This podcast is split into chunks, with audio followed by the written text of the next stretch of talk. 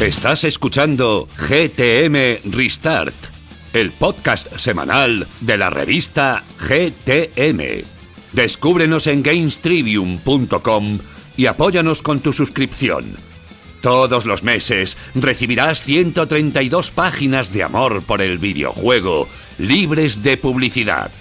Este programa es posible gracias a vuestro apoyo. ¿A qué estás esperando? Suscríbete, chico.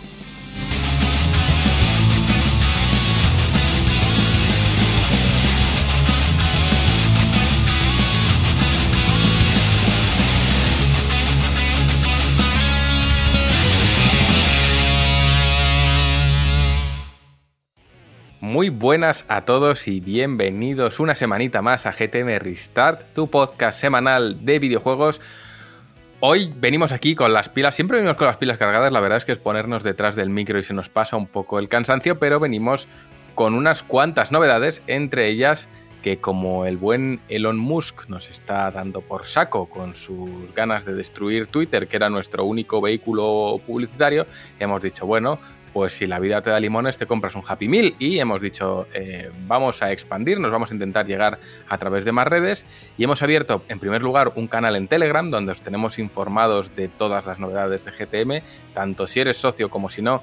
Métete porque te, te interesa, verás novedades, cositas nuevas que lanzamos y también informaciones exclusivas para socios en el sentido de ya hemos enviado las revistas, o esto ya está, o estamos preparando unos envíos, tal y cual. En fin, contaros un poquito el día a día desde dentro de ese canal que únicamente manejamos nosotros, es decir, no entréis esperando que va a ser un chat masivo porque es un canal a título informativo. Además, hemos abierto un canal en una red social que no dominamos mucho, pero que está teniendo mucho tirón, que es TikTok. Son vídeos cortitos y bueno, queremos enseñaros una perspectiva desde dentro de la revista. No esperéis bailecitos, que ya nos lo habéis preguntado más de uno, pero sí que vamos a intentar acercaros en formato muy cortito novedades y curiosidades de la editorial. Así que esas dos cositas hemos presentado hoy mismo por email hace escasos minutos y además hemos cambiado nuestra imagen a un color, cada año un color, este año ha tocado amarillo y azul y la verdad es que ha quedado muy enérgico, muy bonito, contrasta con ese azul más calmado del año pasado, así que es un buen reflejo de que este año nos lo vamos a tomar con muchas energías. Dicho lo cual, revista, mm, queda poquito para que te puedas suscribir. Te recuerdo que este mes creo que va a ser, y lo puedo decir ya, igual me quemo, el único mes del año en el que vamos con seis portadas. No es lo habitual, normalmente vamos con tres, pero este mes vamos con seis. Y la revista está prácticamente terminándose ya. Faltan muy poquitos textos por entrar y entraremos en 30 posiblemente la semana que viene. Así que dicho lo cual, me toca presentar a mis compañeros. Hoy está el equipo titular casi al completo y voy a empezar, como no, por esa melena que hoy, como no podría ser de otra manera, es de color plátano. Juanpe, bienvenido. Oro parece, plátano es, ¿eh? Si quieres que te lo diga, espera, porque este banco está ocupado, así que... Nada, que... Bueno, que yo aquí vengo pues más a tope que nunca, porque a mí me echan carbón y... y, fuego y ala, yo salgo ahí... Soy, porque todo el mundo lo sabe, inflamable significa flamable. Así que ala, que hola a todos y vamos a darle cera al podcast. O al pelo, pero cuando es inflamable, he pensado, influencer significa flamable, digo también. Pero bueno, eh, quien tampoco falla su cita, como no, es el bueno de Rami, que ya está tras el micro. Eh, Rami, bienvenido. ¿Qué tal, eh, fans de Fire Emblem? ¿Cómo estáis? Bienvenidos a vuestro sitio, a vuestro refugio, en el que opinaremos de una manera sana y sensata y sin caer en toxicidad ni en insultos sobre eh, la saga de vuestra vida. Nah, ¿Qué tal? ¿Cómo estáis? Perdona, tenía que hacer eh, la gracia, Juan, lo siento en el alma. hola, ya está. Pues tu opinión es una mierda. Y ya está. Anda, lete un escúchate un podcast, que no has hecho ni uno. Pero bueno, bromas aparte, quien no falla tampoco, eh, ya es un fijo fijísimo, es el bueno de Dan. Dan, bienvenido. Hola, quedan 113 días para que salga el Zelda. Ya está, venga. Hostia, eso es buena. Es que estoy así. Yo creo que todos los podcasts voy a hacer esto ya, voy a empezar así. Eh, es que no, mi vida gira en torno a esto. Que no te has jugado un Zelda en tu vida, anda, que te juegues uno y luego hables. Ahora la pregunta es: ¿cuántos podcasts quedan? Demasiados. Ah, ah. Siempre son demasiados. Cualquier, cualquier cosa que no sea ya está en mis manos es demasiado. Es así. Eso es cierto, pero bueno, y por último, quien no falla a su cita, el hombre de los mil nombres, eh, nuestro portugués favorito, nuestro querido, ¿cómo era? Eh, ¿Cómo lo has llamado en portugués, eh, Juanpe? que tenemos que presentar a Javier Bonito. pues, eh, Bonito, bienvenido. Yo no parlo no, bueno, bromas aparte, creo que esta coña. Bueno, en realidad no sé si la vais a entender del todo porque es parte de un fragmento pregrabación de la siguiente charleta que tendremos más adelante, que ya grabaron ayer estos tipos tan graciosos, por así decirlo, pero bueno, ahora soy medio portugués, según parece, es esa broma recurrente que tenemos. Eh, a ver, Javi, si no soy yo, porque estoy al lado de, de, Elba, lo eres tú porque estás, vamos, que si Portugal dice de conquistar España va a empezar por Galicia, así que por Galicia y por Olivenza. Queda cerquita, queda cerquita, no, no lo voy a negar, pero bueno, nada, los vigueses somos muy gallegos, que no se engañen, eso de ser portugueses es lo que nos quieren vender la gente del norte, esa gente que viene de Turquía, como decimos aquí, así que bueno, eso lo vais a entender si sois gallegos, no voy a meter por ahí en una guerra dialéctica de insultos baratos, así que bueno, aquí estamos otra vez, me estoy yendo por las ramas, un programita más, esperemos que disfrutéis, así que allá vamos. Pero, pero, pero, ¿los de Coruña son turcos porque traficaban con tabaco o por qué? Porque ya me he perdido. Si te soy perfectamente sincero, no tengo ni puñetera idea, pero como siempre fue la coña del Celta de porque hasta la muerte eras adolescente, tú eras de una ciudad, nosotros de otra, y tenías que odiarlos porque sí, esas gilipolleces que están instauradas por desgracia en nuestra cultura nacional. Así que bueno, es lo que puto hay. Pues esas son las palabras del Omem Galiña, que es como como ahora le vamos a conocer a partir de ahora. Es nuestro hombre pollo portugués. Y en cualquier caso, bromas aparte, eh, entenderéis de dónde viene esta broma cuando lleguéis a la entrevista, que además es muy interesante de este episodio, pero en cualquier caso, por empezar por el principio, vamos a hablar de actualidad. Noticia destacada o primera noticia del día es 10.000 despidos en Microsoft que, por supuesto, también afectarían a Xbox. Segunda noticia del día, ex trabajadores de Ubisoft hablan sobre las cancelaciones de juegos en la compañía Gala. La tercera, vamos con EA Sports o EA Sports, como queráis llamarlo, porque nos preguntamos cómo será EA Sports FC tras esa sonada ruptura con FIFA y sus respectivas licencias. Y por último vamos a hablar de Forspoken, porque tanto Dan como Juanpe ya lo han podido jugar y nos van a traer sus impresiones. Así que ese es el bloquecito de actualidad. Y además en Melocotonazo lo estoy viendo, pero no te lo voy a soplar. Y lo que sí te voy a decir es que la entrevista ha sido ni más ni menos que con Pedro Sánchez. Creo que es la primera vez que podemos decir que en este podcast traemos a un presidente del gobierno. Hemos estado, la verdad es que bastante cómodos hablando con él. Pero bromas aparte, sí, es Pedro Sánchez, no, no es el presidente, aunque es uno de los fundadores de GTM, de decirte, y además técnico especialista en artes gráficas, que ha sido la persona que durante más de 4 o 5 años ha estado llevando desde imprenta, desde Galicia, la producción y la impresión de la revista. Así que le hemos traído no para hablar de la revista, sino para que nos cuente desde una óptica profesional, como un, alguien que está muy metido en el sector del papel, de dónde viene la crisis del papel, qué es, cuándo se originó y por qué. Así que te invitamos a una conversación que creo que te va a gustar mucho y además te va a abrir muchas miras sobre la complejidad realmente que hay detrás de esta crisis que durante mucho tiempo venimos diciendo varias editoriales, por decir todas, eh, en cuanto a cómo se están encareciendo los precios del papel. Y bueno, Pedro nos explica bastante bien el por qué. Así que todo eso te traemos para hoy, aparte de, por supuesto, la sección de a qué estamos jugando y demás, que como siempre es mandatoria a la hora de despedir el podcast. Así que no me entretengo ni un minuto más. Si te gusta lo que tenemos en el menú, quédate con nosotros que vas a pasar un muy buen rato. Te habla Juan Tejerina a los mandos eh, Javi Bonito y como diría Borja Ruete, empezamos.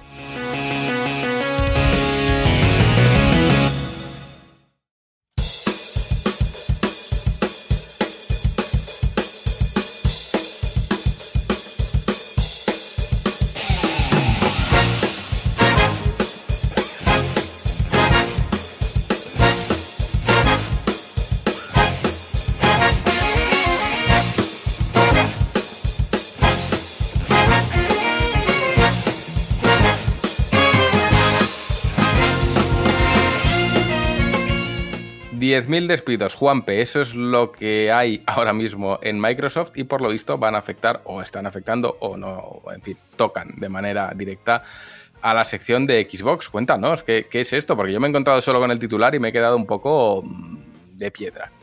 De hecho, no son, sino que serán porque es algo que se ha anunciado, pero se va a hacer efectivo a lo largo de los, de los, de los próximos meses. Espérate que te interrumpa. Se anuncia que va a haber despidos, o sea, ya antes de que se produzcan. De, hecho, es una carta abierta que ha publicado el CEO de Microsoft para comunicar los, la organización, reestructuración de la plantilla de Microsoft, sí. Joder, es la hostia, tío. Cuéntanos. Bueno, pues al final, 2023 eh, está empezando en modo difícil para algunas de las compañías del, sector del videojuego. Quizá podríamos decir que la única que había esquivado las balas eh, había sido Microsoft, ¿vale? Pero la gigante tecnológica, que gracias a su implantación en el mercado ha podido permitirse lanzar en el mercado un producto como, como, Game Pass, pues se está enfrentando ahora a esta situación. Satya Nadella, que es el actual CEO de la compañía, ha anunciado en una carta abierta que se va a llevar a cabo un ajuste de su plantilla, como esto de ajuste temporal reembolsar, no sé si os suena, eh, que se traduce en el despido de 10.000 empleados, ¿vale? Eh, la cifra es alta, pero lo cierto es que si lo ponemos en perspectiva es el 5% del total de trabajadores que forman parte de, Microsoft, de acuerdo siempre con, con Nadella. Esto, en principio, cuando saltó la noticia, no sabía si iba a afectar o no a Xbox, la división de videojuegos de Microsoft, pero Bloomberg ha podido confirmar que sí, que algunos de los estudios propiedad de la compañía de Redmond también forman parte de ese ajuste de, de empleados. De acuerdo con lo publicado por Jason Schreier, ¿vale? Que trabaja actualmente en Bloomberg. Entre los afectados se encuentran de Game Studios, ¿vale? Que es el equipo encargado de Starfield y del futuro de Elder Scrolls 6, es decir, el estudio al que pertenece Todd Howard, y 343 Industries, que son los encargados del reciente, o ya no tan reciente, Halo Infinite. Desde la compañía no han querido entrar en detalles sobre el número de empleados de estas desarrolladoras que abandonarán la, la compañía, aunque sí se sabe que empleados de 343 eh, Industries aseguran que el golpe ha sido bastante severo. De hecho, a posteriori, pues se ha publicado una información eh, de responsables de, este estudio, propiedad de Microsoft, eh, que indican más o menos que los despidos que va a haber en 343 Industries es de unos 60 empleados, ¿vale? Son los que van a salir del estudio. Y es que, de hecho, lo que se comenta es que Halo Infinite ha sido un destrozo para, el estudio, ¿vale? De hecho, la campaña ha sido bastante puñetera para 343 eh, Industries y está sufriendo ahora pues este ajuste en la, en la plantilla. La situación de Microsoft pues viene marcada, esto, ¿por ¿a qué se debe esta reestructuración? ¿no? Pues viene marcada por una caída en las ventas digitales tras un momento de bonanza, podríamos decir bonanza pandémica, en la que el consumo de productos eh, digitales pues se disparó. Según el informe de Bloomberg, los beneficios de Microsoft se han ralentizado bastante, con una previsión de beneficios que harán eh, a finales de enero del 2%, que es el incremento más bajo desde hace seis años. Es decir, Microsoft sigue dando beneficios, pero es la cifra más baja de beneficios desde hace seis años. Esta situación se suma, y esto ya lo dejo sobre la mesa, a una en la que los principales mercados no están por la labor de dar luz verde a la compra de Activision Blizzard. Y digo yo, si entendemos que al no haberse aceptado la operación por parte de los organismos pertinentes, Microsoft no ha tenido que desembolsar aún los 70.000 millones de compra, con este ajuste, porque las ventas han caído y no han tenido tanto beneficio como esperaban, ¿es buen momento para que se efectúe de manera definitiva la compra de Activision Blizzard por parte de Microsoft? Esa pregunta es buena. Em, pero a mí me, despierta inquietud decir, oye, siguen teniendo beneficio, no tanto, pero entonces ¿de qué va esto exactamente? De que, porque yo entiendo que, lamentablemente entiendo que se produzcan despidos cuando una empresa no tiene beneficios, sino que entra en pérdidas. Obviamente, tienes que, tienes que intentar ahorrar, pero ya no solo en, personal, sino pues, si tienes tantas licencias de software, bajar, en fin, ahorrar y recortar por donde puedas. Pero si estás teniendo beneficio, que beneficio significa he pagado a todo el mundo y además tengo una bolsita de dinero para repartir entre los accionistas o entre los propietarios o los famosos dividendos, Simplemente lo que significa aquí es que los dividendos, o lo que se está repartiendo el pastel arriba, ahora es más pequeño que antes. ¿Justifica que el pastel que se reparten los de arriba justifica su reducción el hecho de que 10.000 personas se vayan a la calle? Es donde yo no lo tengo claro. Mm, sobre todo si responde a motivos simplemente económicos. Otra cosa es que, es que hemos detectado que tenemos 10.000 empleados que no dan ni palo. Lo entiendo.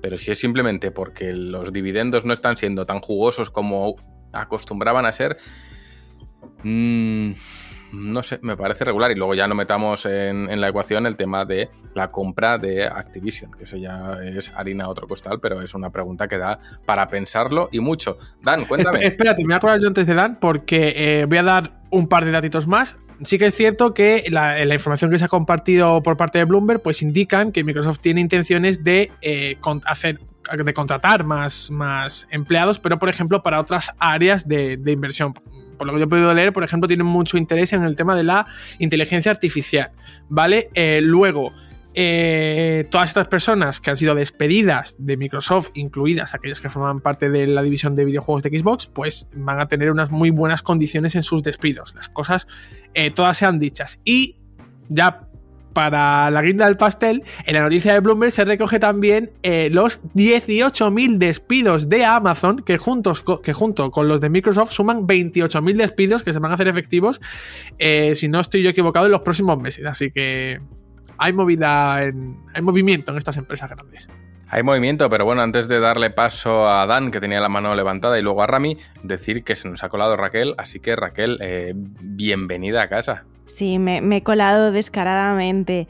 Pues sí, chicos, es que al final sí que podía estar hoy aquí, em, tenía ganas, la verdad, así que bueno, pues, pues, pues como tengo llaves de casa, pues ya está, he abierto y, aquí estoy. Pues listo, echar las mini presentaciones rápido. Eh, Dan, te toca, cuéntanos. Eh, mal momento para, vivir en una sociedad, yo creo, así en general, ¿no? O sea, ¿cuánto has dicho? 18.000 despidos de Amazon, 10.000 de Microsoft. Nos vamos a la verga todos. Es tremendo lo que está pasando en el planeta. Em, pues mira, yo tanto de opinar de esto, de lo que ha pasado deja de pasar en 343, que si se van, que si Halo ha tenido una mala racha, que si esto, que si lo otro. Mira, estoy yo, ya lo sabéis, muy cansado de hablar de movimientos empresariales, de contratos, de compañías, de compras, de dinero. Yo estoy cansado. Yo vengo a dar otra visión, o quizá una perspectiva un poquito más humana, y es la, la pena que me da aparte de que toda esta gente se quede sin trabajo, que todo esto se frivolice tanto, ¿no? Porque yo he tenido una pequeña un pequeño encontronazo esta mañana, digamos, bueno, un encontronazo tampoco, ¿no? Esta mañana en Twitter estaba leyendo todo tipo de comentarios eh, acerca de, esta noticia, alrededor de los despidos de Microsoft y demás. Y yo por lo general me suelo informar de casi todo a través de Twitter. Eh, no el único medio, pero me informo de muchas cosas a través de Twitter. Es una, fuerte, una fuente de información, no siempre veraz, pero muy útil, ¿no? Y te puedes creer que me ha costado horrores enterarme de qué estaba pasando, porque es que la gente estaba utilizando este tema como otra piedra arrojadiza más en ese, no voy a decir bueno, vamos a decir debate por, por, utilizar aquí un eufemismo, eterno entre unos y otros. Y, y era imposible ver quién estaba diciendo algo real o quién estaba diciendo lo que había pasado, quién estaba intentando meterse con los unos, con los otros, gente que se alegraba de esto, gente que se alegra de que Microsoft eh, tenga que, tenga que o no, no lo sé, ¿vale? Pero que tenga que recurrir por, por, lo que sea a, a 10.000 despidos dentro de su plantilla, que le parece guay, que se ríe. Eh, eh, luego, por otro lado, otra gente que estaban diciendo, no, es que esto es una reestructuración para el bien de la empresa, pero tú qué sabes, o sea, es que es los unos y los otros. Me ha costado horrores enterar de realmente lo que, lo que había pasado. Vamos, que al final no me he enterado en Twitter, quiero decir, me he tenido que enterar en otras redes. Entonces, joder, qué horrible es que, tengamos una noticia de este calibre que realmente es, eh, joder, nefasta, yo creo, que hay personas que ahora mismo estarán sin dormir por esta noticia, porque les afectará directamente, y nosotros lo estamos utilizando como moneda de cambio en, una gilipollez que nos hemos inventado nosotros y que no va a ningún lado. Es, es tristísimo todo este panorama. Así que, ¿qué quieres que te diga? Yo opinar de esto, sinceramente, pues... Eh, imagino que como dice Juan, que creo que así será, la cúpula tendrá que seguir hinchándose los bolsillos porque si efectivamente sigue dando beneficios, que los despidos sean tan masivos, pues no, no lo termino de entender, pero bueno, supongo que ahí habrá una junta de accionistas que están más que consagrados en sus cargos y, y sabrán lo que hacen, supongo, que habrán tomado la decisión. Mm, supongo, menos perjudicial para la empresa. No tengo ni idea. Tampoco me voy a meter en ello porque lo desconozco y tampoco me importa, no os voy a mentir. Pero sí, eh, a mí lo que me molesta es básicamente el, cómo se ha tratado esta noticia en, redes y cómo se deshumaniza todo y cómo nos importa toda una mierda con tal de, a ver quién la tiene más grande. Y perdonad el término, pero es que es así. Es muy triste. A ver, mm, sí, estoy de acuerdo contigo, pero a fin de cuentas, em, bueno, voy a comentar lo que yo pienso o, mi perspectiva sobre esto. No es frivolizando, pero a fin de cuentas, cuando, y, es, triste, pero es la puta realidad y tampoco la podemos perder de vista, cuando se hacen informes financieros, cuando se dan resultados y cuando tal, eh, el coste humano, el, coste eh, de los trabajadores también está sobre la mesa y es un valor más y se quita y se pone y se hace y se deshace es triste eh, y mucho más usarlo ya como munición en una guerrita absurda, ¿vale? Sobre esto, a ver, eh, ya empezamos a tratarlo la semana pasada. Eh, nosotros lo repetimos y tampoco queremos ser los agoreros ni los Nostradamus, pero se vienen años complicados. Y las empresas, lo que yo no entiendo es por qué ninguna empresa dice públicamente que se vienen tiempos duros, pero sí que están ejercitando movimientos para prepararse para ellos. Eh, yo no digo que esto sea porque se vienen malos años en cuanto a lo económico y por eso se hayan despedido a 10.000 personas. No, esto es una conjunción de muchas cosas. Y el tema de Halo, pues tendrá que ver o no tendrá que ver, porque creo que todos aquí sabemos que cuando en una empresa de videojuegos eh, termina un proyecto, pues lamentablemente largan a mucha gente prescindible, porque a lo mejor un equipo de 300 personas sin que haya curro para 300 personas una vez haya terminado el juego, pues mm, permitidme que os diga, pero no es muy útil mantenerlo y es un derroche de, de de recursos, ¿no? Pero no lo estoy deshumanizando, pero es que es así y es así de triste. O sea, ojalá poder tener a la gente contratada eh, simplemente jugando, inspirándose para el próximo proyecto que vaya a haber, pero sabemos que no es eh, así. Entonces, bueno, me llama la atención que Microsoft, eh, parte de la explicación sea y el tema de no las ventas digitales y demás cuando ellos son los que primero empujan hacia ello. Que sí obviamente eh, lo que no puedes basar eh, lo que no puedes hacer es basar tu empresa en un bombazo que hubo debido a una pandemia global. O, es o es basar la carrera eh, musical de un artista por una canción. Es decir es trayectoria son muchas cosas y esos hitazos que das o esos petardazos que pegas no pueden definir tu línea empresarial, es decir, eh, es como si, no lo sé, es decir, nosotros ahora sacamos un libro sobre, eh, vamos a ver, de, Mafalda. Y, bueno, vendemos 17 eh, millones de copias. Obviamente vamos a necesitar más estructura y contratar más gente. Pero somos conscientes de que ha sido un pelotazo y no podemos decir, vale, pues ahora voy a comprar un edificio y voy a contratar a 70 eh, personas porque mi negocio a partir de ahora va a ser este. No. hay, que, hay que ser un poquito más amplio de miras y sobre todo mm, ver las cosas con realidad. Pero bueno, siempre es lamentable que se despida gente, pero lo hemos dicho, en Amazon está pasando, en Ubisoft va a pasar, en Microsoft va a pasar y va a haber en muchas empresas donde, donde va a pasar, sobre todo eh, cuando se han basado en cifras irreales respecto a situaciones concretas. Ya está. Pues totalmente de acuerdo, Raquel, cuéntanos. Yo este tema lo comenté ayer en otro sitio y lo que dije era que no me parecía que, no me escandalizaba, ¿no? Y me preguntaron, ¿pero tú estás de acuerdo con esto? Y dije, rotundamente, no, no estoy de acuerdo. Pero cuando digo que no me escandaliza, es que yo ya me espero este tipo de prácticas de cualquier empresa, no de Microsoft, sino de cualquier empresa que sea muy grande. Eh, eso no, significa que me parezca bien, porque no me parece bien y porque me da mucha pena las 10.000 personas que eh, se han ido a la calle o se van a ir a la calle, ¿no?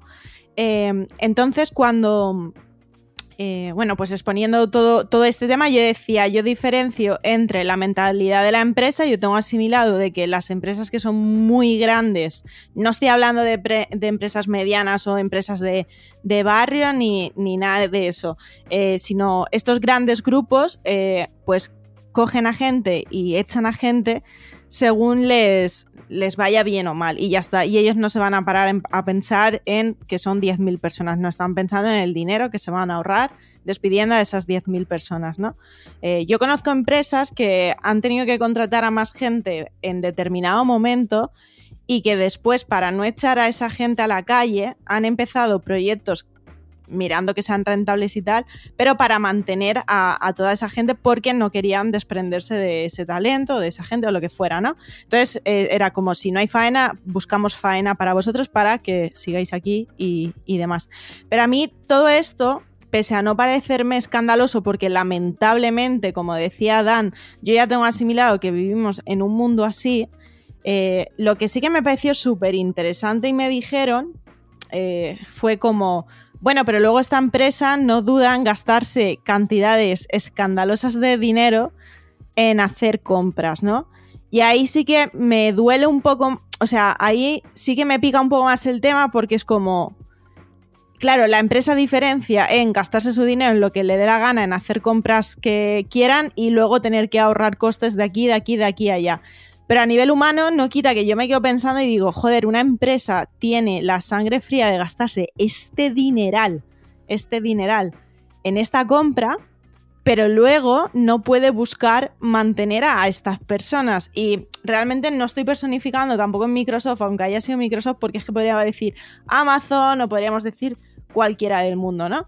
Y en ese sentido yo me quedo reflexionando y es que me pasa un poco como Dan, que digo, tengo asimilado que vivimos en este mundo, pero qué asco de mundo.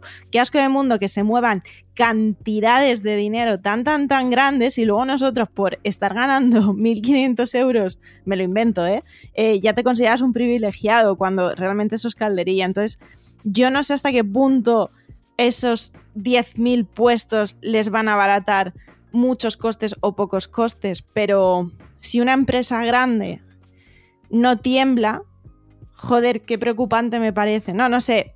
O sea, por una parte diferencio de una forma fría y objetiva el pensamiento de la empresa, pero otra, de otra parte mi pensamiento humano pues no deja de darme muchísimo, muchísima pena. Y en cuanto a lo que ha sido la noticia en sí de, de todo este tema, pues me han parecido unas declaraciones muy estándar que podrían darte cualquier otra empresa porque decía, sí, a lo largo de casi nuestros 50 años pues hay que hacer reestructuraciones, y, o sea, me parecía todo muy corporativo y demás.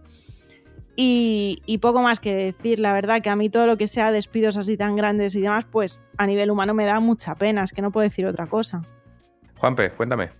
A ver, yo he de reconocer que creo, y esto puede ser una opinión muy poco popular, y es que tampoco hay que mm, demonizar a las empresas que deciden prescindir de X trabajadores. Ya lo que habría que ver es el, motivo por el que deciden hacer un despido, dos o diez mil, ¿vale? Lo digo porque, por ejemplo, personalizándolo un poquito en el caso de, de T343 Industries y en el caso de Halo Infinite, si objetivamente hablando ha sido un juego que no ha salido bien, ese estudio y su matriz y sus responsables dirán, bueno, pues estas personas en las que hemos confiado no han rendido, si no han rendido como yo creía, puedo prescindir de ellas para buscar talento para buscar talento nuevo que sumara a mis filas. Es decir, que tampoco creo que el despido de una persona, que es algo que... Eh, y hablando siempre de la motivación que, a la que atiende ese despido y siempre obviamente que sea legal. Estamos hablando de despidos legales.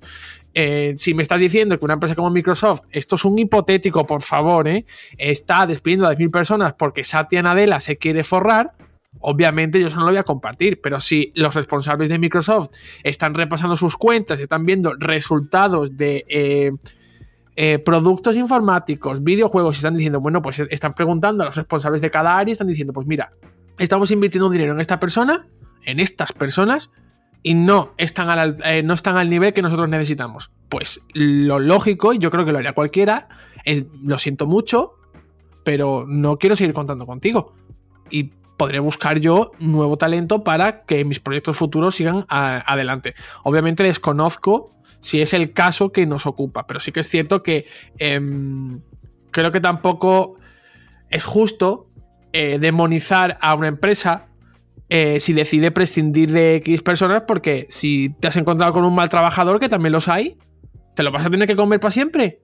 Yo creo que no, porque si perjudica a tu empresa y encima lo está haciendo mal, o ya no mal, sino que no cumple las expectativas que tenía la persona que confió en ella, pues sintiéndolo mucho, mm, tengo que prescindir de ti. Creo que nos ha pasado a todos. Y lo veo algo lógico y normal siempre y cuando, repito, dentro de unos términos legales, dentro de unos términos eh, cordiales y demás. No las locuras que estamos acostumbrados, creo que, a, ver por ahí y, y, en redes que yo creo que son más extraordinarias que ordinarias en cuanto a la situación se refiere. A ver, yo creo que en, este, en estos casos en concreto, cuando hablamos de despidos masivos, creo que no entra tanto el concepto de bajo rendimiento, que suelen ser en, digamos, profesionales contados, sino ya en, necesidades que quieren hacernos creer que responden a objetivos meramente eh, digamos, económicos por el bien de la estabilidad eh, monetaria de la compañía en cuestión. Además es que lo avisan antes de acometerlos, es decir, hemos llegado a la conclusión de que necesitamos menos 10.000 cabezas. Ahora solo nos queda elegir qué 10.000 cabezas caen. Eh, porque cuando son despidos de otro índole, pues eso de, oye, despidos objetivos, de no ha llegado al... no se suelen anunciar. No sé, no sé. Pero cuando ya hay una propaganda previa al, digamos, al exterminio laboral, eh, pues lo que nos están dando a entender es precisamente lo que es, que la empresa no está ganando tanto como le gustaría y quiere volver a ganarlo.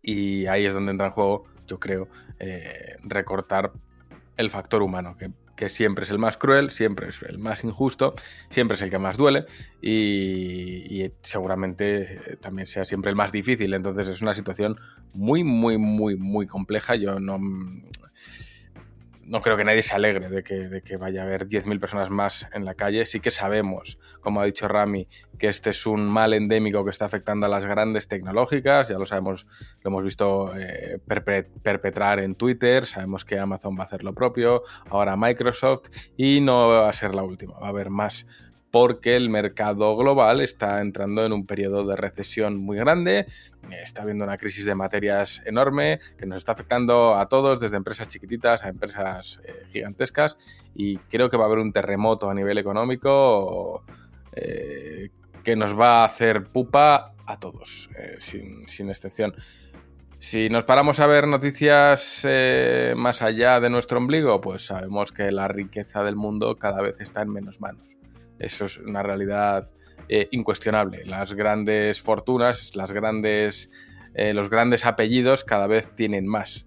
Y el resto, donde nos voy a incluir a todos los aquí presentes, cada vez tenemos menos. Entonces, eso es una realidad incontestable y se está llegando ahí, pues ¿cómo se ha llegado? Pues habría que dedicar siete podcasts más a, dar una explicación más o menos certera. Pero el caso es que eh, cada vez, en España lo leía el otro día, ahora hay un 10% más de la riqueza vuelve a caer ya en manos de, unos pocos. Entonces, está montado para ser así y se puede montar así pues haciendo movimientos como este. No estamos ganando lo suficiente, 10.000 a la calle, y nosotros volveremos a ganar lo que hemos ganado antes porque debe ser que no tenemos suficiente, que no nos llega para fin de mes. ¿Por qué? porque las estructuras de estas macroempresas al final deshumanizan demasiado. Eh, son estructuras que se pueden permitir despedir a 10.000 empleados.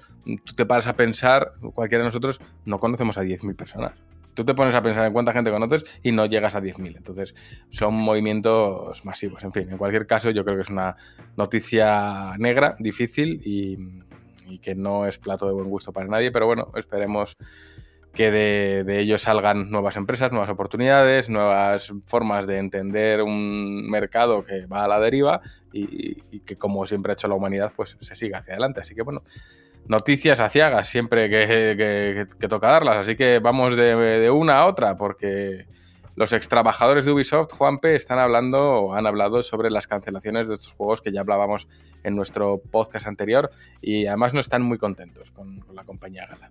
No, porque de acuerdo con las informaciones que se han ido publicando desde el que grabamos el podcast, el último podcast, pues eh, todas reflejan que la situación de Ubisoft pues, es bastante delicada y se están haciendo movimientos bastante bruscos para intentar solucionarlo con la mayor premura. Así que yo creo que podríamos decir que Ubisoft está en plena catarsis, porque una vorágine de cambios eh, y polémicas es que están intentando resolver lo están intentando hacer en el menor tiempo posible. La semana pasada sabíamos que la compañía eh, ha retrasado de nuevo Skull and Bones y ha cancelado hasta tres proyectos sin anunciar, pero es que ha habido más, porque tras eso, Yves Guillemot, que es el actual CEO de, de, Ubisoft y uno de los propietarios de la compañía, se dirigió a sus empleados a través de un correo electrónico y podríamos decir que por la forma de expresarse les vino a decir que la situación, vamos a decir, mm, regular, por la que pasa la compañía se debe a los retrasos que hubo en algunos de sus desarrollos más ambiciosos y que recuperar el rumbo era cosa de ellos, trabajando para que obviamente la calidad de los juegos eh, subiese y no hubiera retrasos. El CEO, debido a la agitación que han creado sus palabras, ha tenido que salir a matizarlas y también a disculparse con sus empleados. Lo que quería decir, de acuerdo con el, con el CEO, eh, era que necesitaba el apoyo de sus trabajadores más que nunca. Dicho esto, y vamos a las muy entre comillas buenas nuevas sobre la situación de, Ubisoft, Insider Gaming ha conseguido hablar con ex empleados y empleados que trabajan actualmente en la compañía de Yves Guillemot, los cuales han arrojado un poco más de luz sobre lo que está ocurriendo en, su seno. Todos ellos eh, han querido obviamente permanecer en el anonimato porque se trata de datos que no pueden compartir y más aquellos que están todavía trabajando para la compañía. Eh, son bastante llamativos. ¿eh? Por ejemplo, entre ellos está el dato que indica que Ubisoft está intentando recortar unos 200 millones de euros de gasto a lo largo de los próximos dos años. Se entiende que, por ejemplo, entre ellos está la cancelación de estos tres juegos que ni siquiera se habían anunciado para conseguirlo. Los entrevistados también han comentado que Ubisoft eh, ha estado desarrollando una enorme cantidad de juegos que necesitaban ser pulidos y que ni siquiera habían convencido en las pruebas internas que hacían, tanto de control como de calidad.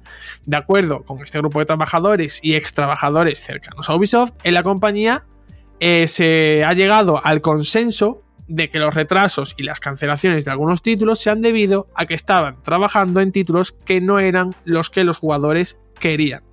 Y para hacer la noticia, os doy un dato que a mí la verdad me parece escalofriante, ya a nivel personal. Eh, pues según los testimonios recogidos por Insider Gaming, Ubisoft llegó a tener en diferentes fases de desarrollo un total de 12 proyectos Battle Royale, que tenían como objetivo hacer frente a las propuestas más populares del género y conseguir así pues su pedacito de mercado. Bueno, pues ahí queda el tema. La verdad es que otra, otra noticia difícil, Rami. Complicado. ¿Cuándo llegan las buenas? ¿Cuándo están las de cachondeo? Que son las Yo, buenas. son las yo siempre digo, habría que hacer un, un telediario de noticias buenas. Para alegrar a la gente, noticias buenas, aunque fuesen cuatro noticias buenas al día. Es que, macho, Ya. Pero bueno, esto es lo que nos toca y ya está. Podríamos decir lo de que Bruce Straley no ha recibido créditos en la serie de las tofas. Que ¿ese también- quién es? Ya, eso es lo que es- eso es lo que quieren Eso conseguir. dijo Neil. Eso dijo Neil, ¿sabes? Ve, eh, premio a mejor dirección con un crunch de AUPA y tal. Pero bueno, Crunch Bandicoot. Crunch Bandicoot. Eh, sigamos por aquí, perdón por el alivio cómico. Bueno, lo comentamos la semana pasada, Ubisoft no pasa por su mejor momento, ya no solo a tema de presa que afecta a todas las empresas, como hemos estado hablando en la anterior noticia, sino que yo creo que a nivel, a nivel creativo, creo que Ubisoft en un momento tuvo IPs cojonudas y que sí, en cierta manera o no, supo explotar muy bien, pero claro, la creación de nuevas cosas, que un producto de Ubisoft que ilusione a la gente, pues cada vez hay menos. Y, yo mm, lo reduciría a casi uno, porque a mí me ilusionó que salió eh, este Marian Rabbids, pero, pero ya está. Es decir, le falta, le falta creatividad. Tiene que crear nuevas cosas. Obviamente, exprimir sus IPs, que ha volcado muchísimo dinero y ha invertido muchísimo dinero en ellas, pero tiene que, equilibrar un poquito. Tiene que equilibrar un poquito. Y es que esto se suma, que justo lo hablábamos fuera de micro en la oficina, que, tú mismo, Juan, has dicho, oye, pero no se iban a poner en huelga o no, no lo sabíamos. Y sí, es que Ubisoft Paris había convocado una huelga, ya no solo por... eh, para pedir mejores condiciones para los trabajadores, porque debido a la gran inflación que hay en Francia y en el resto del mundo, pues eh, quieren una mejora de las condiciones. Y también porque el buen eh, Yves Guillemot pues había escrito un mail, parece ser que de manera interna, poniendo un poquito, a ver, se dice de la pelota en el tejado de los trabajadores, aunque bueno, la lectura ya es, es, algo subjetiva, pero que le decía a la gente, bueno, ahora es vuestro momento, tenéis que darlo todo eh, y depende de vosotros el futuro de la empresa, que es un poco, bueno, a ver, eh, soy un programador o soy un diseñador o soy una diseñadora o soy un tal, el futuro de la empresa no me corresponde a mí, o sea, te corresponde a ti y a todos los que decidís hacia dónde vamos a ir. Pero bueno, eh, yo, a ver, hay gente que, que, que, alza el grito y siempre dice, ojalá EA cierre, ojalá Ubisoft cierre. Yo no quiero que cierre nadie ni que se despida nadie, y lo hemos dicho en la anterior noticia. Pero sí que me gustaría que de esta lección o de este varapalo eh, aprendieran algo y que, joder, la estrategia, que yo creo que ya obviamente habrá muchas cosas en proceso, pero no nos enteraremos hasta o no nos enteraremos nunca. Pero espero que esto de os significa un volantazo en cuanto a, creatividad se refiere. Y si van a seguir haciendo lo mismo, y como bien ha dicho Juanpe, que se puso de moda los Battle Royale, pues vamos a desarrollar 12 Battle Royale. significa la poca imaginación que les queda a esa gente. Entonces, mm, creo que el equipo creativo sí que, y, equipo creativo, hablamos de una empresa que tiene decenas de estudios por todo el mundo, no es un equipo de 10 personas, pero hace falta que, le den una vuelta a todo y, y crear cositas, ¿eh? porque, joder.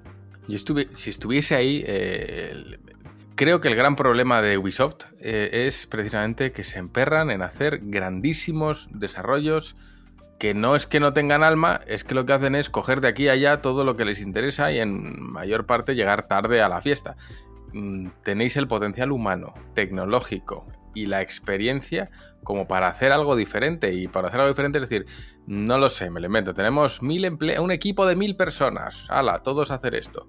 ¿Por qué no haces 100 equipos de 10 personas y todos hacer juegos más o menos mucho más chiquititos, más acotados y a ver qué sale de ahí? Porque de ahí igual es un modelo, mm, por entrar en el terreno editorial, más Son en Jump. Voy a hacer muchas series y a ver si una lo peta.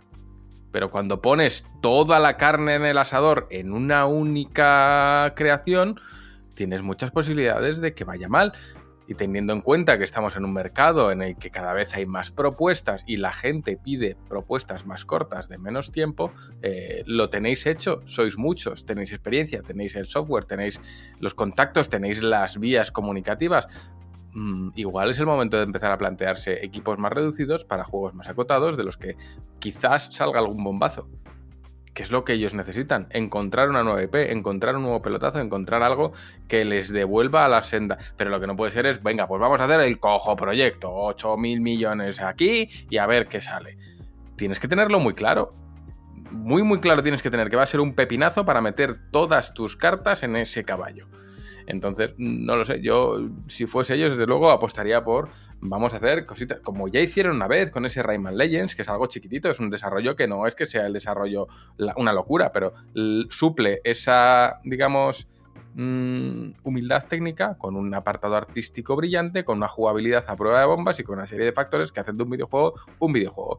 Pues creo que ese es el camino a seguir. Yo creo que ya durante mucho tiempo han explotado la fórmula del mapa abierto a los 15.000 puntos en el mapa y le cambio el skin y tengo otro juego. Creo que es el momento de que empiecen a hacer juegos mucho más acotaditos porque saben hacerlo, porque lo han hecho con Rayman, lo hicieron con Child of Light, lo hicieron con Valiant Hearts y creo que ahí fueron unos de los días de más gloria para Ubisoft. Pero eh, bueno, si me está escuchando alguien de Ubisoft, eh, que se lo plantee. Juanpe, cuéntame. Yo fíjate que creo que hay una. mm, veo en Ubisoft que mm, tropiezan varias veces con la misma piedra. Históricamente les ha pasado, yo creo que esto, porque en su momento, cuando tenían la máquina de Assassin's Creed tan quemada, tan quemada, que las propias cifras, hasta que no se dieron de bruces con un muro, no lo no decir, no decir en vez de saltarlo, pues lo voy a rodear. Dijeron, y vamos a dejar descansar un poquito la saga. Y eso fue también parte de lo- que les decía eh, la comunidad, decirle, oye, mm, no hace falta un Assassin's Creed eh, cada año, ¿eh? Cuando, les, cuando escucharon a la comunidad, salió Assassin's Creed Origins, que les funcionó muy bien. Vale, lleva la, la comunidad de nuevo diciéndoles mucho tiempo, les, les están, les están pidiendo cosas. Y no sé si ellos son, eh, Ubisoft son de los que aseguran escuchar a la comunidad, ese feedback y demás, pero creo que no lo hacen. Creo que no lo hacen hasta el punto que están en el borde del precipicio a punto de caerse. Digo, a ver, tenéis históricamente eh, tropezones por no haber escuchado a vuestros jugadores. Escuchadles.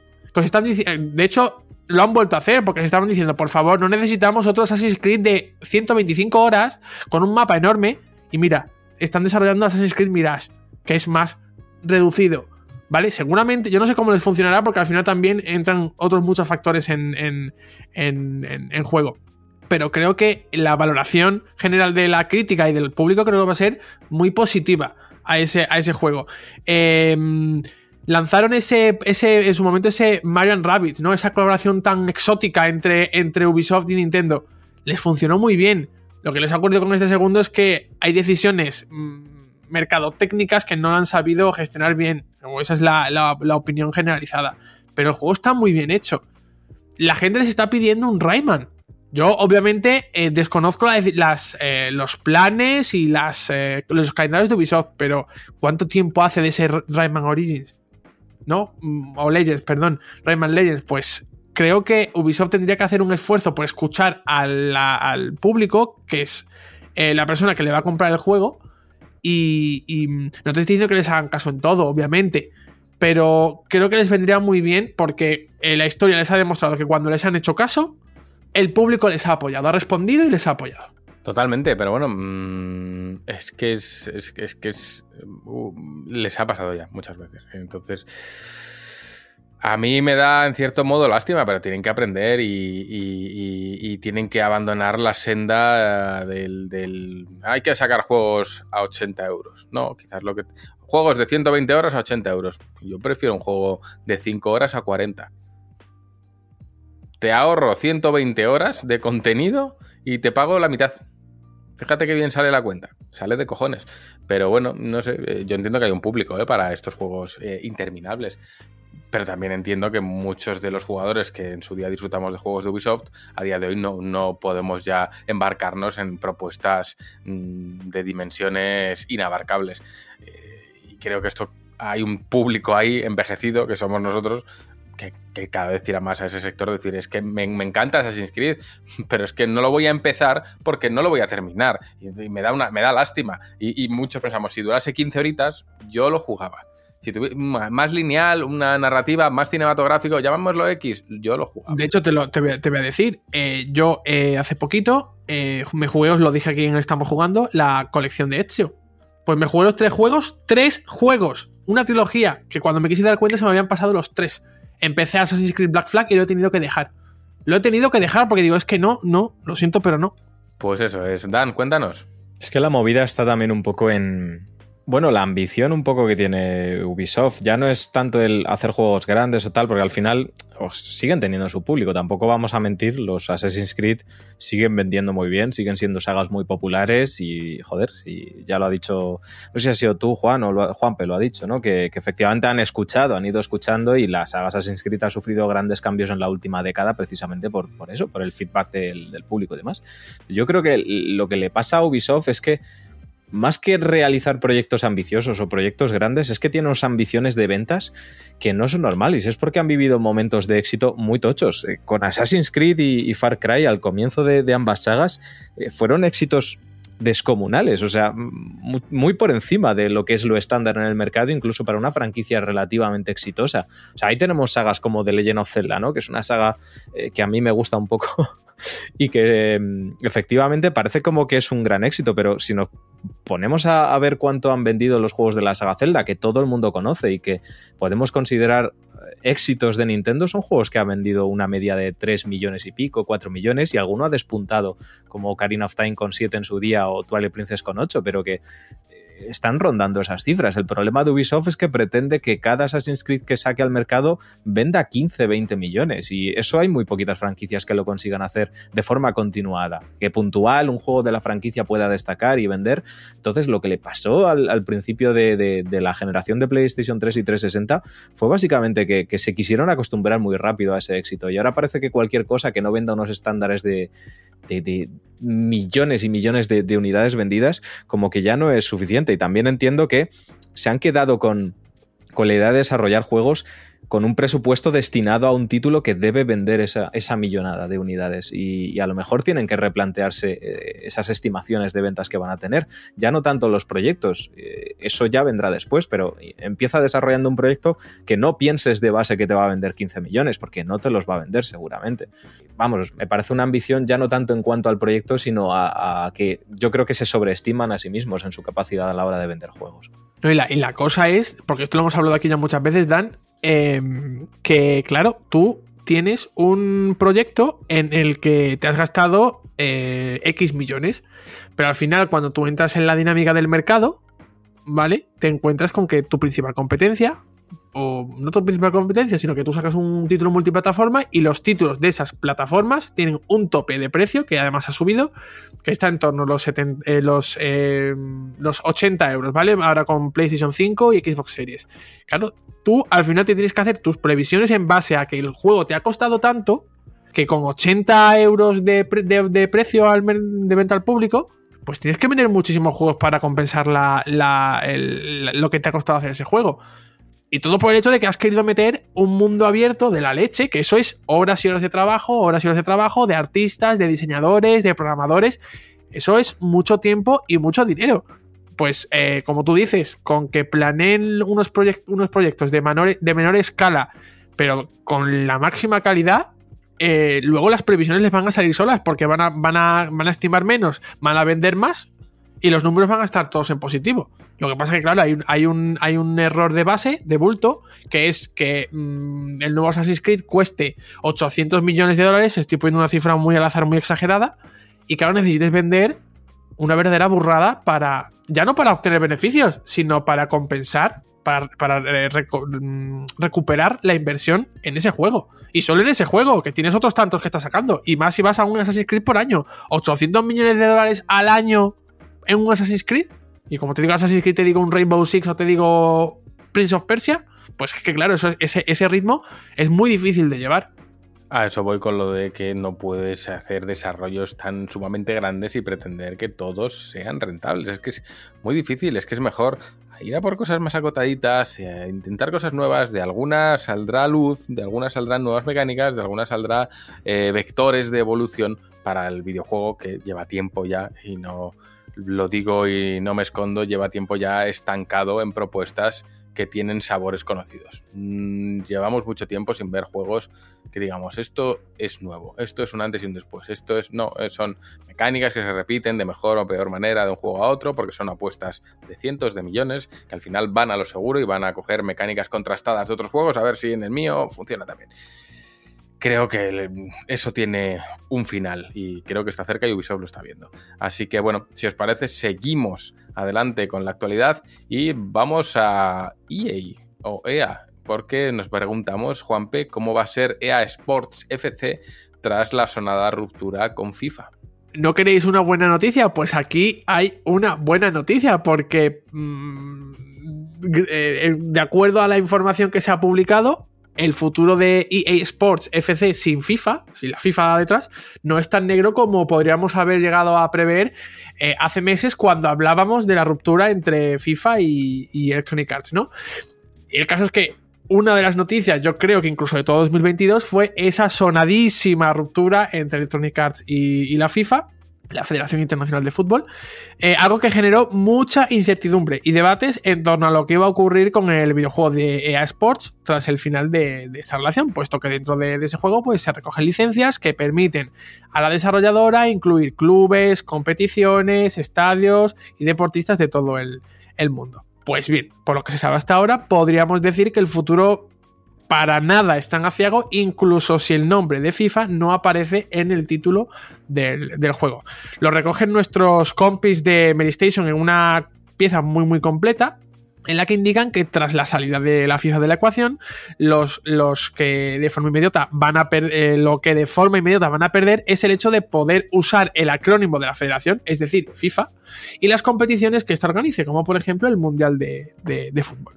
De acuerdo con la información publicada, EA Sports FC va a contar con el contenido que cualquier amante del fútbol demandaría de un título como este o de una entrega de, de la ya extinta FIFA, ¿no? Del FIFA. Lo que ha tenido que hacer Electronic Arts es cerrar el uso de las licencias con cada una de las entidades correspondientes que estuviera interesada en incluir en su, en su juego. Es decir, la compañía ha tenido que hablar con federaciones y clubes para poder incluirlos en su juego. De hecho, equipos como el Real Madrid o el Manchester, City ya han confirmado su participación en lo que ellos llaman el club, ¿vale? Que yo entiendo que es una, es una forma de llamar al propio título, ya que se llama EA Sports eh, FC, que es Fútbol Club, ¿no?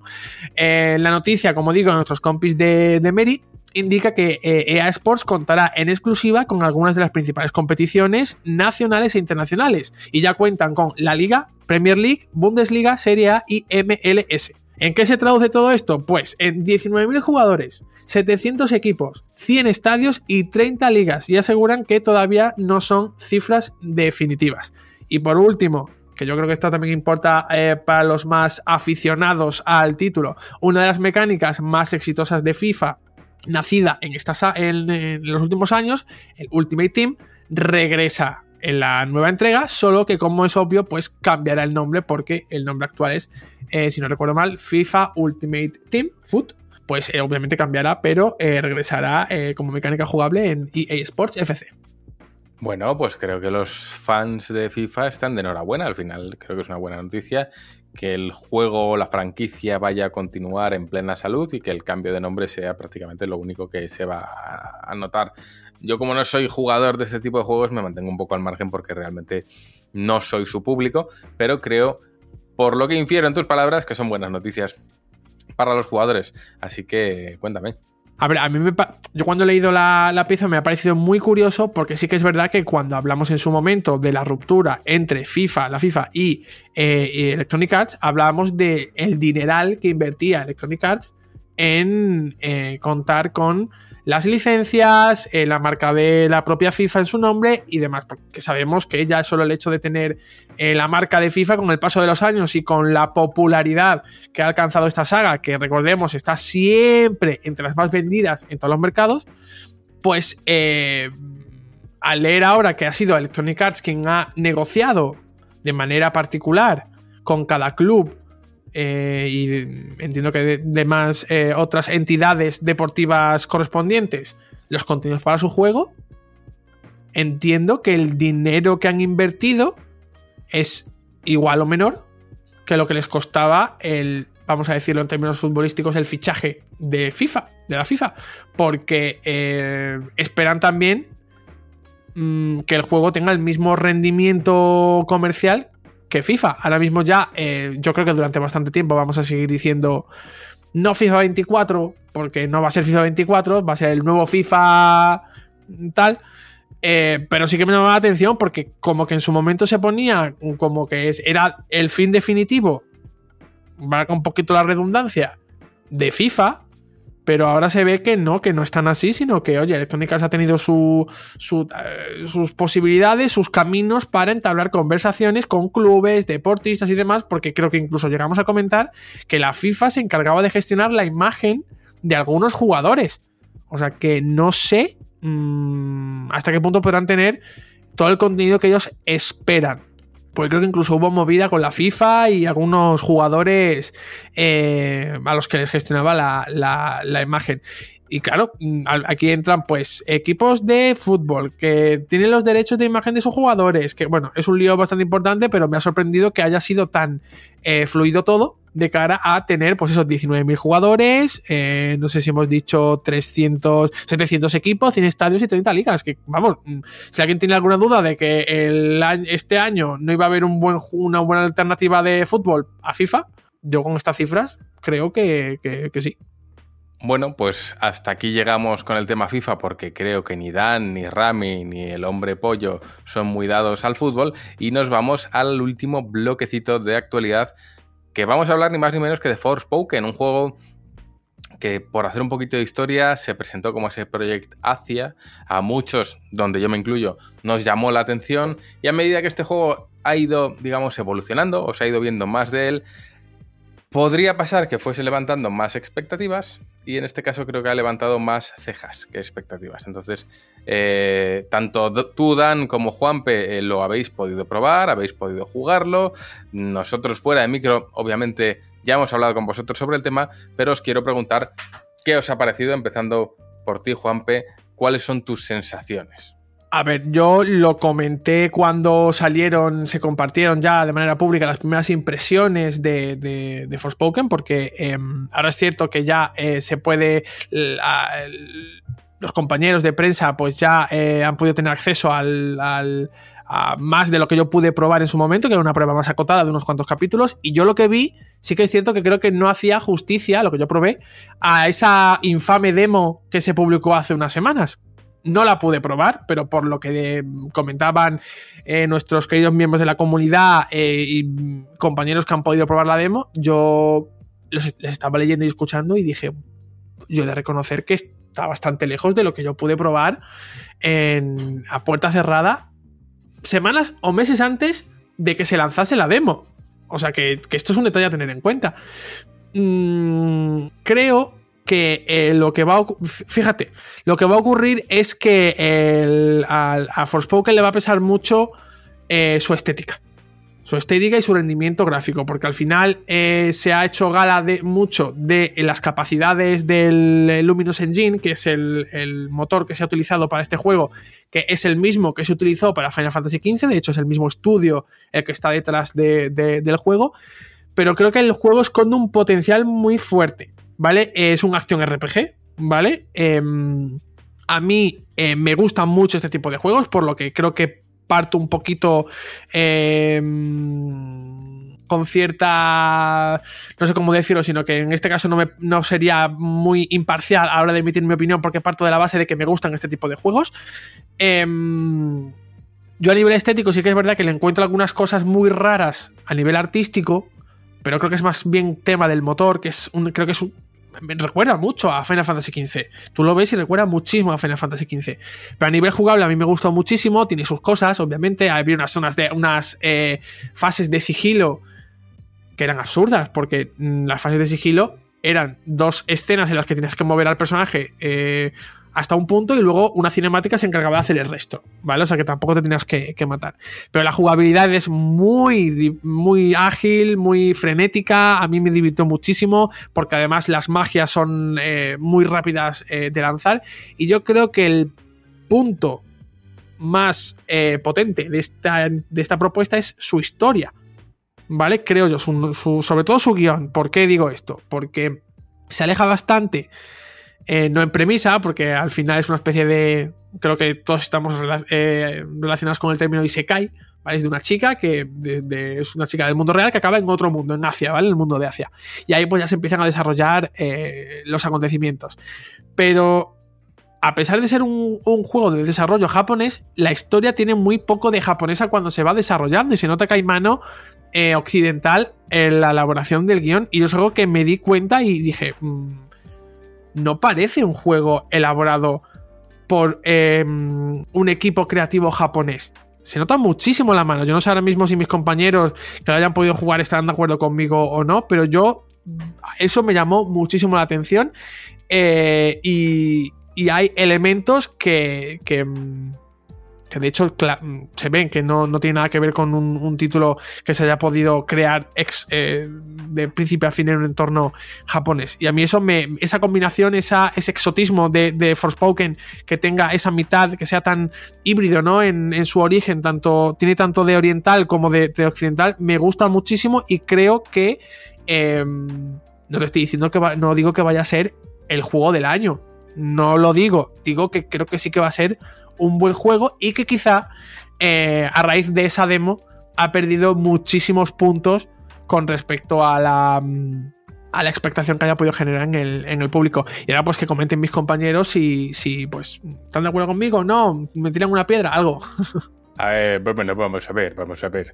Eh, no, a ver, me ha, resultado curioso, ¿no? Porque tú y yo somos personas que valoramos mucho el componente narrativo dentro del videojuego y parece ser que, según el caso esto no debería ser así, cuando yo creo que eh, cada jugador tiene que ser honesto en cuanto a sus preferencias y cuando un juego flaquea en la historia es tan importante como cuando flaquea en otras áreas, especialmente si hace de la historia uno de sus puntos eh, principales, porque si estamos hablando de un Mario, obviamente, como estamos hablando de un FIFA, ¿qué historia me quieres contar? Pero cuando hablamos de juegos que tienen una historia, un guion, o se sirven de una evolución cronológica de acontecimientos, que eso es una narrativa, para justificar una evolución cronológica de elementos jugables, pues obviamente la historia tiene que estar al nivel. Así que, en fin, en cualquier caso, me he olvidado de Raquel y Raquel también lo ha jugado. Así que, por no hacerle el feo, Raquel, cuéntanos. A ver, yo lo he jugado, pero yo jugué a la demo, debo decirlo. ¿eh? Eh, no he tenido acceso a más contenido que, ese. Lo que pasa, la, sensación que, yo tengo con Forspoken es que Forspoken es un juego que estaba condenado o que se ha condenado incluso antes de salir, ¿no? Que es algo que a mí personalmente me da mucha rabia, porque yo cuando jugué a la demo, eh, sinceramente yo no tuve mala impresión. O sea, yo la crítica que le hacía es que el mundo me parecía un poco genérico, que le faltaba algo de personalidad y de hecho creo que lo estuvimos comentando aquí, o sea que tampoco me voy a repetir, pero yo en general tampoco lo vi un juego desastroso. Eh, ¿Qué pasa? Que ahora que se sabe un poco más, es cierto que las críticas no acaban de ser del todo buenas. Es decir, yo No sé hasta qué punto puedo decir o no de todo lo que escuchaba, así que mm, lo voy a decir sutilmente y ya está. Eh, escucha que el juego pues tiene ciertos problemas de diseño de algunos conceptos, etcétera, pues que no acaban de tener mucho sentido, por así decirlo. Sin embargo, yo tengo la sensación de que el juego va a estar bien, yo tengo la sensación de que el juego va a ser entretenido, que no va a ser perfecto, pero a mí por lo que me pareció, no creo que vaya a ser tan horrible. Lo que pasa es que yo creo que todos esos comentarios que se han estado haciendo ya en torno a Forspoken, lo que van a hacer es que sea un juego que pase sin pena ni gloria. Y eso no me atrevo a asegurarlo al 100%, pero estoy prácticamente segura de ello.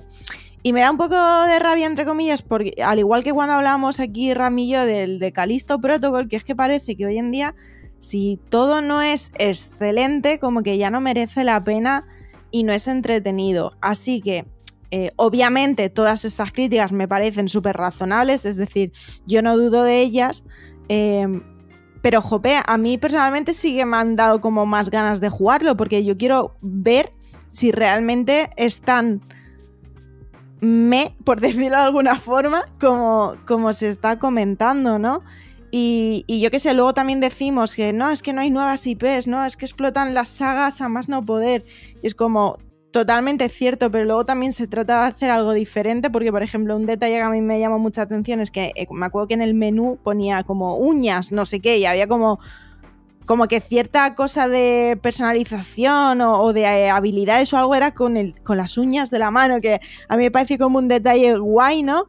Y yo no soy muy fan de decir un juego es para chicos o para chicas, ni nada de eso, pero como que, que vi cierta implementación de cosas más atípicas y que a lo mejor, pues eso, el tema de la. Raquel, te, te, voy a, interrumpir, pero para darte la razón. Es decir, yo pude jugar eh, varios capítulos del, del, juego y vi la mecánica de las uñas, de, de las, eh, los patrones de, de, dibujo en las uñas y otorgan habilidades a, Frey, a la protagonista del, del, juego. Y puedes tener un patrón en una mano y otro patrón en otra. Y me pareció súper original. Lo comenté, de hecho, aquí en la oficina cuando volví de la prueba. Claro, entonces yo creo que sí que tiene como conceptos guays, obviamente en otros pues eh, he escuchado ciertas, ciertos comentarios y tal que tienen todo el sentido del mundo, pero jope, a mí personalmente me da un poco de pena porque es como, también vamos a esperar a que salga y yo de hecho no es que aliente a nadie a nada, pero jope sí que por lo menos dar, dar un tiento al juego, ¿no? Antes de decir, es que no me lo voy ni a comprar, ni a mirar, ni nada, porque es que seguro que no, no, no sé vosotros qué pensáis, ¿no? Pero a mí generalmente el tema de Forspoken me da un poquillo de pena. A ver, yo me meto aquí antes eh, que Dan porque yo solo he podido probar esa demo que fue pública para los usuarios de PlayStation 5 y Claro, yo es que veo en Forspoken, igual es la impresión que me ha dado la demo, demo, que de decir que ha sido parcheada, es decir, que parche en una demo eh, significa algo, o yo quiero creer, porque eh, la opinión uh, de la gente en, en, en muchas en muchas ocasiones no ha sido positiva, ¿vale? Yo veo en Forspoken eh, algo es un juego que a mí no me atrae, pero ya por concepto. Es un mundo abierto con un montón de iconitos y de historias. Y tienes que hacerlo muy bien para que yo entre. Puedo entrar. Entonces veo un juego con muchas posibilidades, pero yo no sé si han sido o bien planteadas o bien plasmadas en la demo, puede ser. Pero eh, veo un juego en el que yo iba a creer que me iba a encantar desplazarme por él y eh, combatir con una serie de locuras mágicas que alucinas. Pero claro, creo que la demo te suelta en un momento en el que no te explican nada, eh, con muchas opciones, árboles de habilidades, un menú que tengo que decir que yo no sé si es el menú final o no, pero es nefasto, es decir, es como una especie de menú con un efecto de ojo de pez, eh, a tema de aclararte una fuente súper pequeña, a tema de aclararse es horrible. Y si tienes mil opciones, pues peor. Y, y, y, tenía la sensación como que me han soltado aquí sin contarme nada y entonces no conseguí engancharme. Y creo que una demo hemos hablado aquí de las demos, ¿no? Que muchas veces las demos bajan las ventas o que muchas veces hay que estudiar muy bien qué demo haces o qué demo plasmas o qué demo tal, porque es la impresión que va a tener la gente sobre tu juego. Y yo creo que con, Forfo con no ha estado nada bien planteada la demo. Yo entiendo que a lo mejor no te puedan poner el principio del juego porque te destripan o porque tienen que contarte muchas cosas y tal. Pero da un escenario mucho más acotado, una cosa mucho más pequeñita, eh, algo donde pruebes eh, cuatro mecánicas y digas, hostia, esto cuando, cuando, me abran el mundo va a molar, ¿cómo voy a ir haciendo parkour mágico por todas partes? Pero yo la sentí muy confusa, la sentí muy confusa, con muchas posibilidades, pero eh, muy confusa. Obviamente luego aquí entran factores, como bien ha dicho Raquel, temas de exclusividad o temas de que haya gente con, ganas de echarle caquita al título. Yo no considero que con lo que he probado pueda decir que es un título que a mí me atraiga, ni que lo considere sobresaliente eh, en nada. Eh, pero al final es un juego más, hay que respetarlo, hay que dejar que salga. Y oye, que si no te gusta, que si no te llama la atención, pues déjalo pasar, pero ya está, que no pasa nada, ¿eh? o sea, que no es para ti, pues ya está, eh, no pasa nada. No lo juegues, no lo compres, ya está, no pasa nada. Así que es eso, pero creo que con Forspoken no ha habido muchas decisiones acertadas. Y me da la lástima de que a lo mejor, y como Juan dice y, y demás, que cuando salga el juego y si tú vas por ese gameplay y te lo van metiendo como está diseñado el juego para que te lo metan y que vayas aprendiendo y demás, creo que a lo mejor habrá gente que se pierda un buen juego solo por, por echarle San Benito. Es, lo que yo, es lo que yo creo. Sin más, eso es lo que yo os traigo con la demo. Pues Dan, todo tuyo. Todo mío. Pues a ver, muchas cosas de lo que habéis comentado. Mm, ostras, es que yo no llegué a probar la demo, ¿vale? No quise porque no soy muy del rollo de demos precisamente por cosas que estaba diciendo Ramis y creo que estoy bastante de acuerdo. Es que las demos pueden destruir eh, la experiencia de juego. Creo que lo mejor a la hora de diseñar una demo tiene que ser una demo dedicada, no escoger un pequeño fragmento del juego y a la ponte a jugar, ¿no?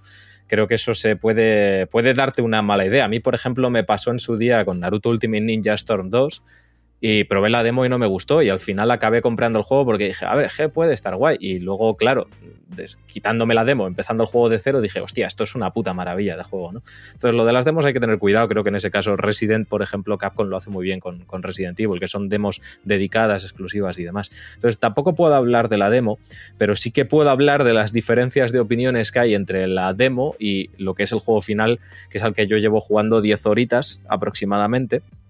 Y.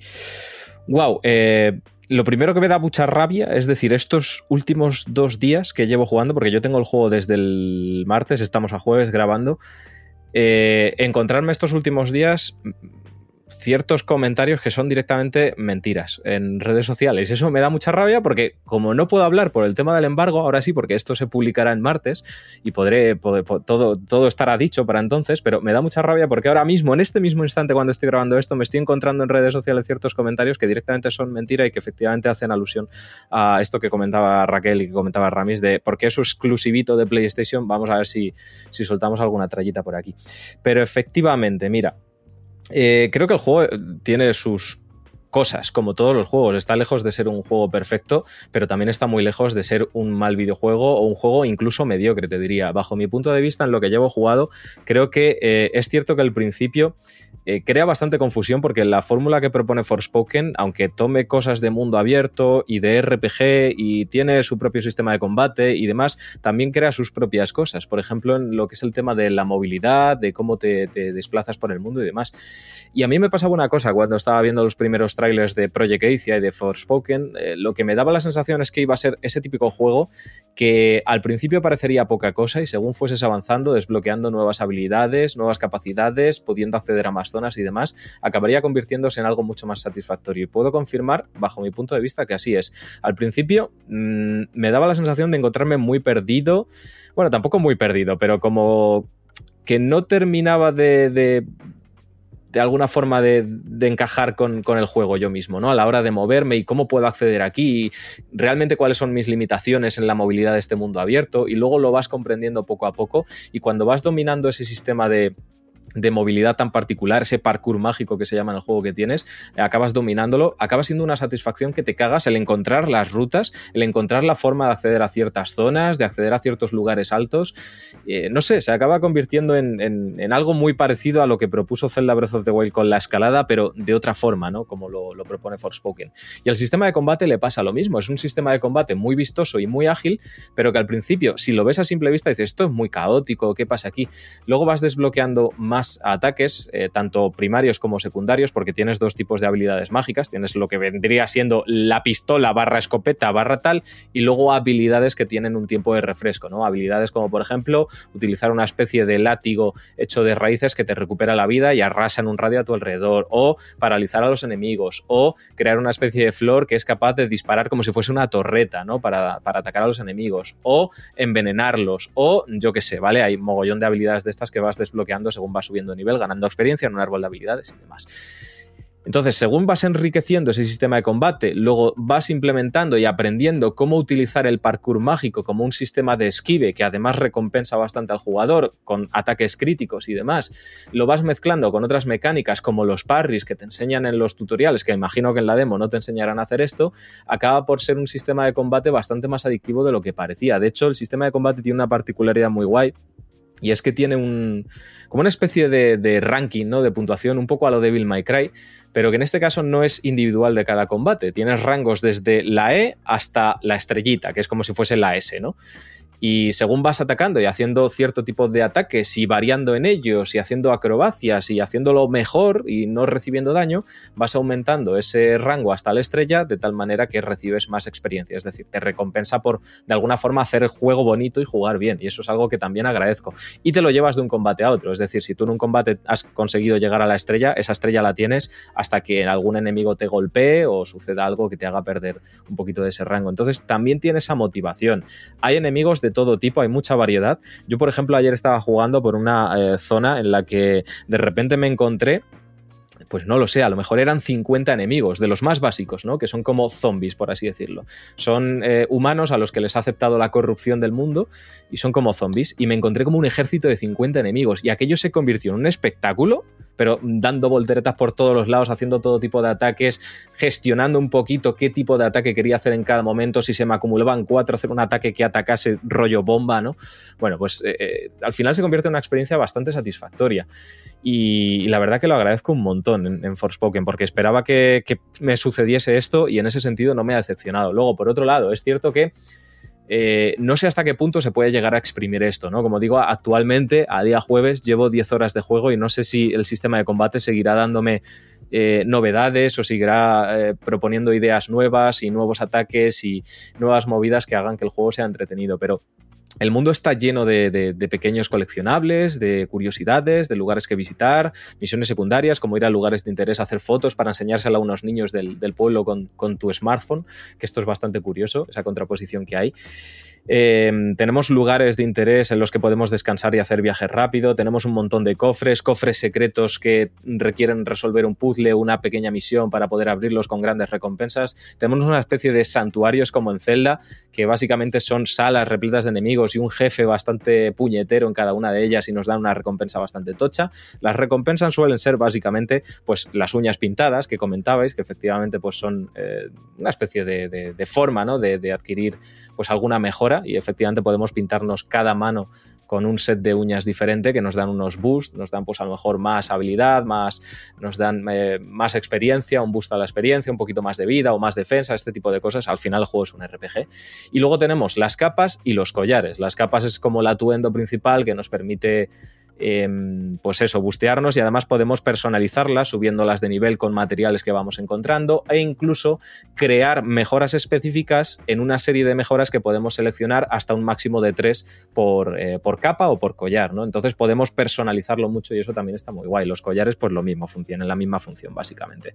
Son como las dos cositas. Y luego hay otra cosa que me ha gustado mucho, es que según vamos desbloqueando habilidades, en el, en el, juego, habilidades de ataque, quiero decir, magias y demás, podemos mejorarlas, pero no simplemente gastando experiencia, sino cumpliendo como una serie de requisitos, algo muy parecido a lo que ya hizo God of War Ragnarok, ¿no? Cumpliendo una serie de requisitos con cada uno de esos ataques, de tal manera que si disponemos de esa pequeña misión para la habilidad mágica en concreto y la cumplimos, pues podemos mejorarlo un poquito más. Entonces el juego está como lleno de cosas por hacer, por explorar y demás, y al final es cierto que a mí me ha costado, ¿eh? no os voy a mentir, meterme un poco en, ese mundo, pero cuando le pillas el punto engancha bastante. Y luego también la trama, ¿no? Que al final la trama, lo decíais, ¿no? Es súper importante en un juego que se quiere centrar en ello. La trama empieza potente eh, la contraposición que hay entre este mundo de fantasía de Eicia, ¿no? que es como se llama el mundo, que es un mundo asolado por una corrupción, donde la población se ha visto reducida a un 1% de lo que antaño había, porque hay unas eh, especie de magas, ¿no? De brujas que por alguna razón se han convertido en villanas, las tantas, ¿no? Que antes eran como las que protegían al reino, a sus usuarios y demás, a sus usuarios y a sus eh, pueblerinos y todos los rollos. Y por lo que sea, se les ha pirado la pinza y aquí es donde nosotros llegamos en acción. Pero el caso es que la historia empieza con Frey, la protagonista, viviendo su vida normal en Nueva York. Eh, nosotros empezamos en Nueva York como una persona más, una civil más, y sucede algo que nos transporta a este mundo y la verdad que la historia acaba enganchando porque efectivamente, bueno, pues tiene los típicos clichés de la opresión, la pobreza, las clases sociales, tiene todos estos rollos, pero yo creo que además está bastante bien implementado e, y ejemplificado a nivel, eh, a nivel de diseño dentro del juego, ¿no? Como por ejemplo las clases altas están en la parte alta de la ciudad y demás, y luego la pobreza según vas descendiendo en esa ciudad súper bella de corte medieval fantástico con una arquitectura impresionante y un estilo artístico que es brutal en esta, en esta ciudad en Shipal, que se llama, eh, acabas viendo pues los eh, lo, más triste de todo directamente, ¿no? Y al final el personaje de Frey me ha terminado por enganchar, porque es verdad que empieza siendo pues el típico personaje, oh, pobrecilla, era huérfana, no ha tenido padres, se, vive en las calles prácticamente, se dedica a intentar ganarse la vida como puede, a pesar de ser una chica inteligente, bla, bla, bla. Pero luego, bueno, eh, como que entra aquí en el mundo de, de, de Icia, un poco en plan, bueno, a ver qué pasa con mi vida, yo no soy heroína, yo no estoy aquí porque quiera, ni nada de esto, pero al final acaba aceptando su rol con el paso de la historia como es debido precisamente por, por los sucesos que tienen lugar a lo largo del juego. Entonces, no sé, a mí eh, en líneas generales sí que me está gustando bastante, creo que es bastante mejor de lo que la demo ha dejado entrever o ha dado que hablar.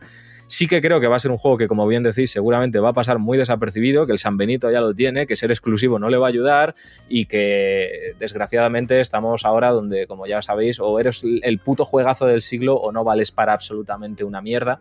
Y me da mucha pena porque efectivamente ya lo veo venir. O sea, yo no necesito que llegue el martes que sale el juego para ver que este juego lo único que va a hacer es generar polémicas y tonterías. Y bueno, espero que la gente que, que, se quiera adentrar en él y quiera disfrutarlo, pues lo haga de verdad, porque creo que el juego tiene muchas cosas disfrutables a pesar de, como digo, pues en ciertas ocasiones ser un poco caótico con la movilidad o con el sistema de combate, o no dejarte claras ciertas cosas, o abrumarte con eh, mucho texto muchas veces, pero que al final puedes pasar de él, o bueno, pues tantas otras cosas que no es ni el primer ni el último juego de mundo abierto que va a tener algunos de estos problemas, pero que en general te va a dar una, una experiencia satisfactoria bajo mi punto de vista. Pero bueno, ya cuando lo acabe, pues daré un veredicto, diré que me ha parecido finalmente, si la historia termina por cumplir o no, porque como digo, todavía pronto para, para, ver por dónde va a ir la historia en ciertos términos o si a nivel jugable va a dar más de sí o esto es todo lo que me tenía que ofrecer, que sinceramente parece que no. Pero bueno, ya se hablará de todo eso. A mí en líneas generales sí que me está gustando bastante y, y creo que al final la gente se tiene que olvidar de tantas tonterías y disfrutar un poquito más y ya está. Bueno, pues hasta aquí quedan reflejadas nuestras primeras impresiones con Forspoken. Habrá que ver cuando salga el juego, cuando ya se pueda hablar totalmente con total libertad de, de, de, lo que nos ha parecido y en principio yo estaré muy atento a lo que nos contéis porque es un juego que es verdad que a mí no sé todavía si me llama o no, eh, así que me mantengo en el muro. En cualquier caso, seguimos adelante, ya hemos acabado con el bloquecito de actualidad, así que os voy a dejar con el melocotonazo de esta semana antes de ir a hablar con el mismísimo Pedro Sánchez, y es ni más ni menos que Good Times de Sam Medina, que es uno de los temas principales de la banda sonora de Alice in Borderland. Escuchamos este temazo y volvemos para hablar de la crisis del papel con Pedro Sánchez.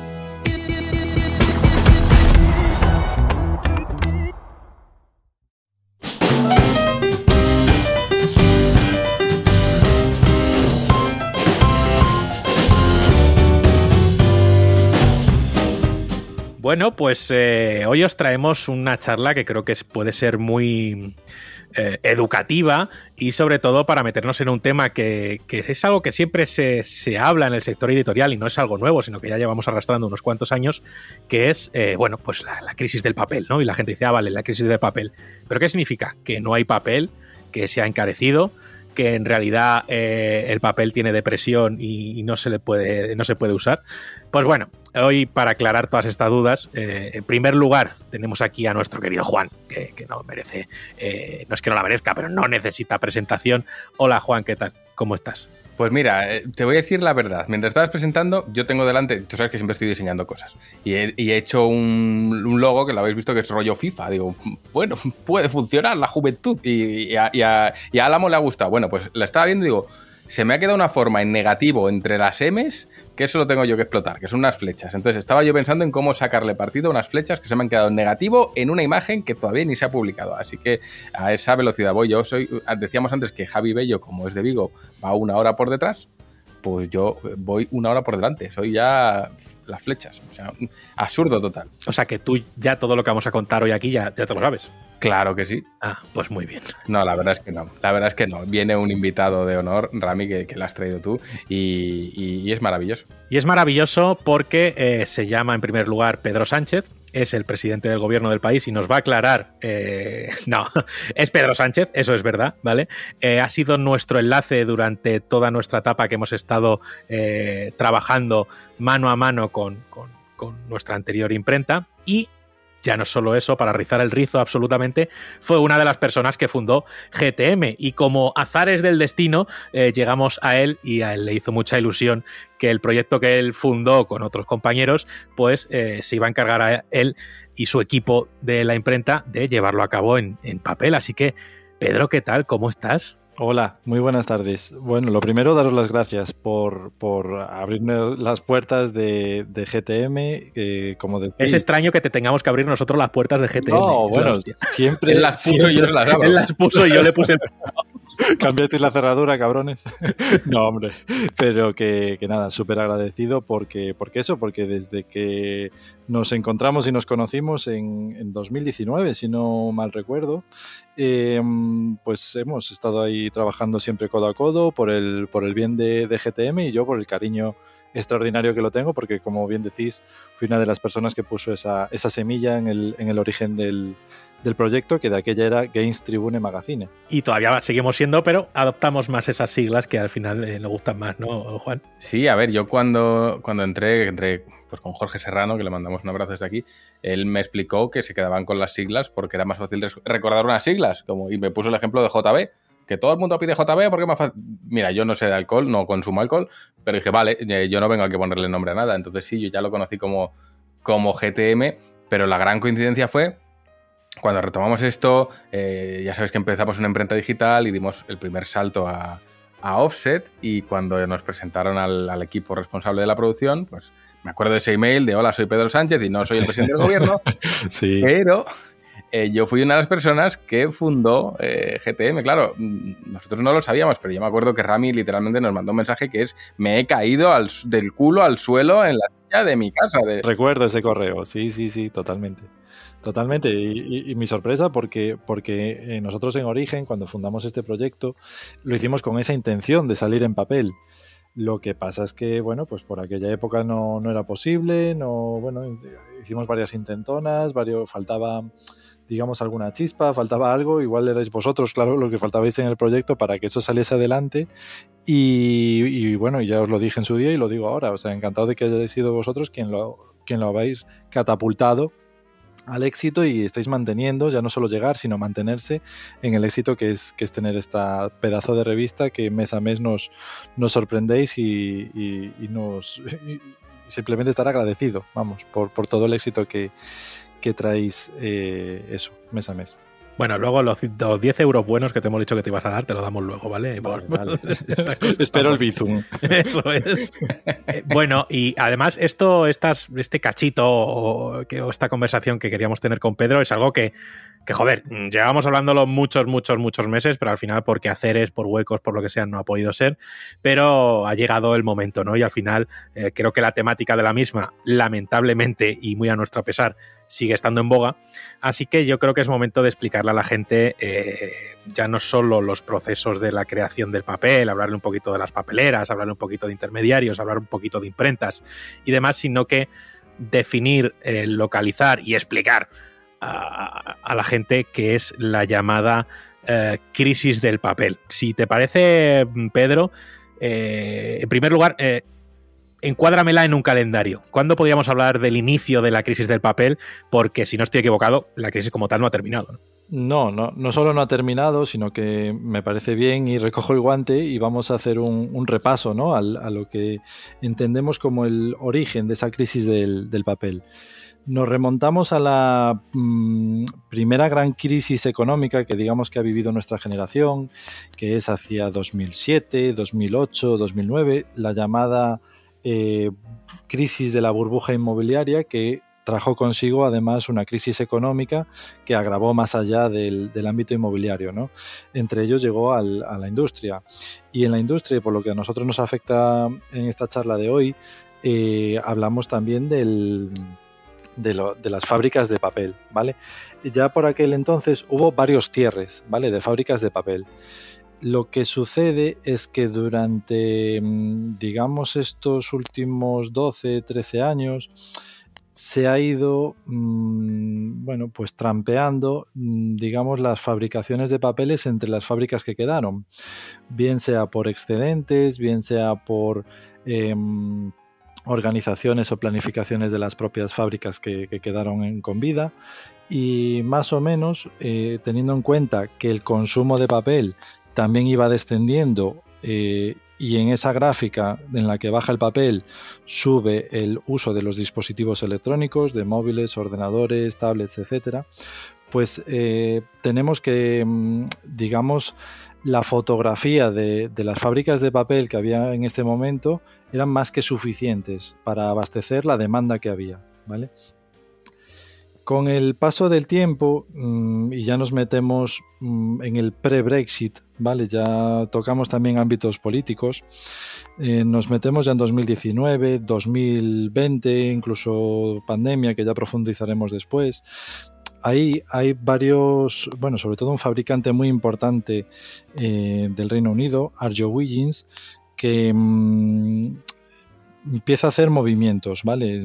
Cierra, o más bien cierra, cambia sus fábricas, digamos, tenía unas fábricas tanto en Irlanda como en, en Inglaterra y decide cambiarlas para Europa, para mm, Italia, para, bueno, para ciertos puntos de, Europa, ¿no? Quiere salir de, esa zona de, de confort que tenía allí. Eh, después llega consigo la pandemia, ¿vale? La pandemia, pues, como bien sabéis, nos obligó a, a estar confinados, a estar en nuestras casas, a, a no poder salir y además eh, en aquella época, yo no sé si, si vosotros o los oyentes lo recuerdan, se culpabilizó mucho al, al papel, ¿no? Era como que el papel era portador del COVID, cosa que después se, desmintió. Eh, los museos dejaron de repartir, eh, bueno, pues los, los típicos folletos que tenían, etcétera, etcétera, cuando abrieron sus puertas. Y bueno, pues todo como que atentaba, ¿no? Contra, contra el papel. Parece que el papel era el, enemigo. Eh, con esta, en esta época, vale, 2019, 2020, 2021, trae consigo también una, una crisis, digamos, de, transporte, ¿vale? Eh, ¿Qué sucede? Que para fabricar papel, ¿vale? Hace falta, eh, además de árboles, como nos estamos imaginando, ¿vale? Por supuesto, un, ingrediente, ¿vale? Que es una pasta química, ¿vale? Esa pasta química, eh, el mayor fabricante del mundo es China. Entonces, digamos que traer esa pasta química de China a Europa, lo que hizo fue aumentar eh, su precio de una manera considerable por los precios de transporte, ¿vale? Eh, claro, todo esto ya trajo consigo el, principio de la subida del precio del papel, ¿vale? Eh, cuando ya se empieza a acabar, eh, digamos, las restricciones más duras de la pandemia, del confinamiento, el papel vuelve a subir, vuelve a crecer de nuevo en demanda, ¿vale? A los niveles anteriores a la pandemia, pero que por las por esos cierres o paralizaciones, mejor dicho, de fábricas de, papel por, por, tema de pandemia, por tema de confinamiento, digamos que les cogió a contrapié a todos los fabricantes. Em, es como que lo que habían fabricado hasta el momento en que nos encerraron en casa eh, se empezó a consumir, empezó a haber más demanda, con ello ya llegaron las navidades de 2021 y en ese momento pues eh, el crecimiento fue tal que hubo empezó a haber rumores de desabastecimiento cuando empieza a haber rumores de desabastecimiento, eh, sucede lo mismo que sucedió al principio de la pandemia con el papel higiénico. No sé si os recordáis, aquellas eh, colas interminables de gente que eh, iba a los supermercados y acababa con el papel higiénico. Yo pero perdona que te corte aquí un momento, Pedro, pero era una de esas cosas que, que pasaba globalmente, pero nadie sabía muy bien por qué. es decir, por qué el papel higiénico y no la cerveza. No sé. Justo, justo. Pero es como que hubo ese pronunciamiento ¿no? social en medios de comunicación, incluso, que papel higiénico, que eh, más allá de los memes o que se hizo viral ¿no? la situación y la gente hacía caso. Entonces la gente acudía en masa y, arrasaba con papel higiénico. Bueno, pues mm, más o menos esto es lo que sucedió en su día con el consumo de papel, ¿vale? Es decir, empezó a surgir el rumor de bueno de estos problemas que había de traer esta pasta eh, química de China del, del, aumento de demanda y entonces empezó a surgir esta incertidumbre en España eh, nos afectó en el sentido de que mm, vinieron empresas francesas editoriales imprentas de Francia a comprar papel a España y, esto nos afectó mucho eh, a nivel nacional, ¿vale? Eh, después ya nos metemos en 2022 y en 2022 la guerra, ¿vale? De Ucrania y Rusia también nos, afectó por cierres de, bueno, de zonas aéreas. todo esto agravó todavía más la situación y, trajo consigo más movimientos, ¿vale? Em, a lo largo de, 2022, UPM, que era uno de los mayores fabricantes también del, del mundo de papel, sobre todo de reciclaje, en Finlandia cerró. Cerró sus puertas. Estamos hablando de un mastodonte que fabricaba cerca de 5.000 toneladas al año. Mm, o sea, una bestia. y cerró. Eh, claro, todo esto eh, hace que a, nada que vuelva la demanda al lugar en el que estaba anterior a la pandemia, realmente cada vez cierran más fábricas y se mueven más fábricas. Lo que os contaba antes de Arjo Wiggins, el fabricante este que a raíz del Brexit se mudó, bueno, pues eh, eso, ese cambio no le vino nada bien, porque hace mm, tres meses escasos, en octubre de 2022, anunció su cierre. Y claro, es como que todo mm, repercute negativamente. Esto, y vosotros lo habéis sufrido también, mm, como decíais antes, eh, que bueno, fui el enlace que teníais en imprenta y lo sufristeis en carnes propias como otros clientes y como otras editoriales y como otras eh, publicaciones, el, aumento del precio, porque al final eh, este encarecimiento de la materia prima básica que es el papel no hace más que, encarecer el producto final, que es una revista, que es un libro, que es una publicación y, es una, lástima ¿no? que, que todo esto pues haya llegado a este punto y un quebradero de cabeza para luego todos esos enlaces de imprenta que, que, que, no es que, y nos hemos visto la situación, que no es que, eh, oye, está un poco más caro el papel, pues tal, es que no hay papel, es decir, no es que estoy preguntando a proveedores y no hay papel. O sea, eso, eso ha sido situaciones que hemos tenido tú y yo, Pedro, y que, y que, y que demás. Pero bueno, sí que me gusta el resumen que has hecho porque al final esto es como no ha sido varias crisis sin que han pasado muy juntas y tal. Al final yo creo lo considero que ha sido una gran crisis con puntos altos, puntos bajos, pero vemos que absolutamente decenas de factores son los que afectan a que el papel se encarezca, no haya y demás. Y hemos visto tanto factores mmm, geopolíticos, eh, económicos, de transporte, de materia, de todo. Entonces, mmm, es una materia prima muy básica, pero que enseguida se viene abajo, ¿no? El papel, se viene abajo el papel. Totalmente, totalmente. Y que bueno, la crisis continúa y no tiene visos de que acabe a medio corto plazo. O sea, esto es una, desgraciadamente es una realidad. Yo soy una persona optimista y me gusta ver las cosas de, desde otro punto de vista, más optimista, pero sería engañar al, al oyente, ¿no? Es decir, la realidad es la que es y también hemos visto y estamos sufriendo, ¿no? Últimamente consecuencias en a nivel de publicaciones en España, ¿no? Aún hablábamos hace poco, Rami, de, bueno, el jueves, ¿no? Una revista legendaria que va a dejar de ser semanal para ser mensual. O sea, son, situaciones impensables hace 3, 4 años eh, que, esto pudiera suceder, ¿no? Pero porque mmm, yo, cuando nosotros lo vemos desde, la tribuna, nunca mejor dicho, eh, yo alucino, porque ha cerrado Playmania no han dicho explícitamente que se deba a la crisis del papel, pero obviamente creo que ese proceso se ha visto acelerado por el aumento de costes de producción, que al final los márgenes se reducen y en revistas de un corte de este tipo los márgenes van apretados, no, van lo siguiente. Eh, el jueves, hace nada, pues eso, anunciaba que, pasaba a ser mensual, que es algo impensable para una revista que su eslogan era eh, la revista que se publica los miércoles. Entonces, mmm, siguen subiendo los precios. Nosotros lo vivimos eh, con, con, el libro hueco, que todos conocéis y muchos seguís preguntando por él, pues literalmente no pudimos imprimir más. Y Pedro era la persona que estaba detrás y decía, es que Juan, he cogido el último palé que hay en España de este puto papel. Totalmente, totalmente. Y había que hacerlo, recordar la, la situación con una antelación de dos, tres meses eh, vista del proyecto, eh, incluso sin saber cuál era la tirada final y definitiva y había que muchas veces arriesgarse, ¿no? Es la, la situación que nos ha tocado vivir y, la verdad es que mm, es, muy trágico, ¿no? Desde el punto de vista comercial y desde el punto de vista pues, organiza organizativo, productivo. El, tener que um, especular, que inventar, que, no saber a ciencia cierta la inversión que vas a hacer en una materia prima, si va a poder resultar en ese producto final, como era libro hueco, o, o en otro, o, o, qué final va a tener, ¿no?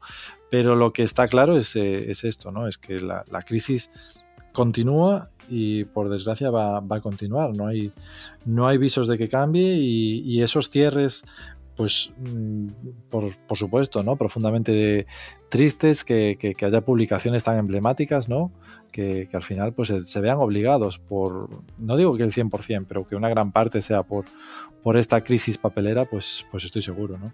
Pero es que, claro, eh, yo recuerdo, eh, poniendo un ejemplo que, vivimos aquí, eh, Rami, cuando nos planteamos reeditar Crónicas Yakuza, y fuimos a pedir, obviamente, precios y nos dimos cuenta de que el precio se había literalmente duplicado. Había pasado lo que antes eran imprimir, y me acuerdo, eran imprimir 2.000 libros, el coste unitario, pasaba a ser el de 1.000 libros. Digo, ostras, eh, ¿cómo es posible? Y era pues porque está subiendo mucho. Recuerdo hablar con, con Carlos Tallante, que le mando un abrazo desde aquí, eh, gran profesional también de, de, otra de las imprentas con las que hemos colaborado, y le dije, Carlos, cuéntame, ¿qué, ¿qué, es lo que está pasando aquí? Y me dijo, bueno, aparte de todo lo que sabemos, dice, ten en cuenta que aquí en España había una industria papelera, pero que con la bajada del consumo del papel, mucha se reconvirtió a hacer cartón, porque cartón para Amazon, cartón para embalajes, el cartón se consume. Y muchos se especializaron en cartón y dejaron de hacer papel como tal, con lo cual la oferta bajó. Dice, y luego hay otra cosa que no tenemos en cuenta, que se llaman agua y electricidad, que son los dos grandes actores en la fabricación de papel. Y eso sabemos que ha subido. Dice, entonces, la, entre la oferta que baja y los costes de producir el propio papel que sube, mmm, descojone, un descojone, Pedro. Sí, hay, hay un rumor no, no confirmado, porque tampoco interesa a la, a la, industria papelera confirmarlo, pero bueno, que cada uno ate cabo, si entienda si es cierto o no, haya cada uno, ¿no? El, el, rumor en sí eh, bueno, no es ningún secreto, es que a raíz de esa crisis energética, ¿no? En la que tanto ha subido ya no solo el combustible que, hablábamos antes, sino también la, la, electricidad, pues que esas fábricas de papel no están produciendo al 100% y están produciendo en muchos casos con ERTES, pues seguramente por, por falta de esa materia prima que hablábamos antes, de esa pasta química, y aparte también ERTES por la subida de la energía, ¿no? Es decir, si, si, antes las mismas fábricas eran capaces de abastecer una demanda, mm, pongamos, de 100.000 toneladas, ¿cómo es posible que ahora mm, haya menos demanda?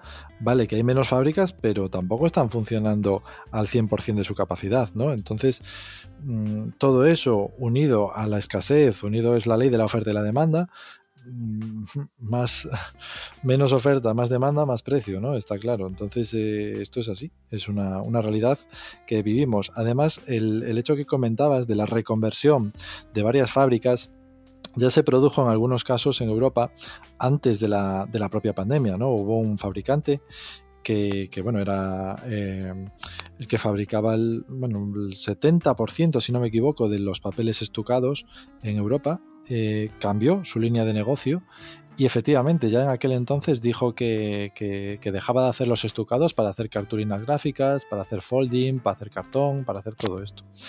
Y aún así, y aún así, eh, unido a la crisis de papel, ya metemos dentro también la del cartón, ¿no? Porque el cartón también se vio afectado y Europa eh, al final se ha demostrado que no era, no tenía la capacidad suficiente para fabricar el cartón que consumía. Es decir, Europa necesitaba em, comprar cartón que consume mensualmente.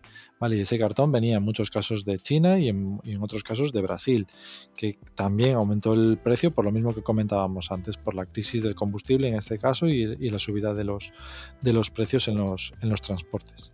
Luego, Pedro, a mí me gustaría que le contaras a la gente, porque al final son, son cosas eh, curiosas, de dónde suele venir, o, en España y, añadiendo dentro de la península ibérica eh, a Portugal, eh, nuestra industria del papel, en qué estado está, dónde suele estar los principales núcleos de fabricación, aunque la gente pueda hacerse una idea, pero bueno, tú se los explicas, y, todo eso, y, y cómo es que comentabas que Francia, o puede ser otros países, que aquí no queremos añadir la tontería de puto franceses, pero que vengan a, nuestro país al final a, comprar el papel que ellos no, no sé si no producen o no llegan a producir el suficiente. También hay que tener en cuenta que Francia es un país que culturalmente consume mucho más papel que nosotros. Y aunque nos duela, es así. En Francia, pues en cada pueblo hay una librería y una panadería. Aquí hay bares, que no está mal, pero oye, somos distintos tal cual, tal cual, efectivamente. Em, a ver, eh, Francia sí que es eh, uno de los países mm, fabricantes, ¿vale? O sea, en realidad, eh, digamos que en Europa, ¿no? A nivel geográfico, se podría repartir las fábricas de papel entre Francia, Bélgica e Italia, digamos, en, países más cercanos, digamos, a España, ¿no? Y después hay otros grandes fabricantes, ¿vale? Como son los países escandinavos, tanto Noruega, Finlandia, a pesar de que ha cerrado esa, esa mega fábrica que hablábamos antes de UPM, pero eh, siguen existiendo otras fábricas por aquella zona que, mm, que, bueno, que eh, exportan muchísimo, muchísimo papel. Tenemos en cuenta también otro tema importante en el papel, que es el tema de los certificados, ¿vale? Y que en GTM sabéis y sabemos perfectamente de qué, de qué va el tema, ¿no? Eh, cuando hablamos de papeles certificados, se abre un abanico de dos opciones, que puede ser papel certificado FSC o papel certificado PFC. En el caso de GTM es FSC. Este tema de papel certificado, la mayoría de las veces estos papeles, eh, estas, digamos, estos árboles, estas plantaciones, están eh, lo que a nosotros nos afecta o consumimos, digamos, en, España o Europa, están ahí en esos países escandinavos, ¿vale? Y para el resto de, mm, del mundo, incluso para, para Asia y para ahí, está en, Sudáfrica hay un montón de plantaciones de, papeles que después esa denominación, ¿no? esa certificación FSC se obtiene de ahí. Em, y por volver de nuevo a España y a la pregunta que, que me hacía Rami, eh, en España siguen existiendo fábricas de papel, ¿vale? No son mega fábricas, no son fábricas súper importantes, pero en Valencia y en Barcelona hay, dos fábricas, bueno, pues, pues decentes y que a veces nos sorprenderíamos del papel que consumimos en algunas publicaciones, en algunos eh, bueno, incluso en farmacia, incluso, bueno, pues lo que hablábamos antes, ¿no? De esa reconversión de mm, para, paquetería, pues que, proceden ¿no? de nuestro país, no hay que irse eh, más allá de nuestras fronteras.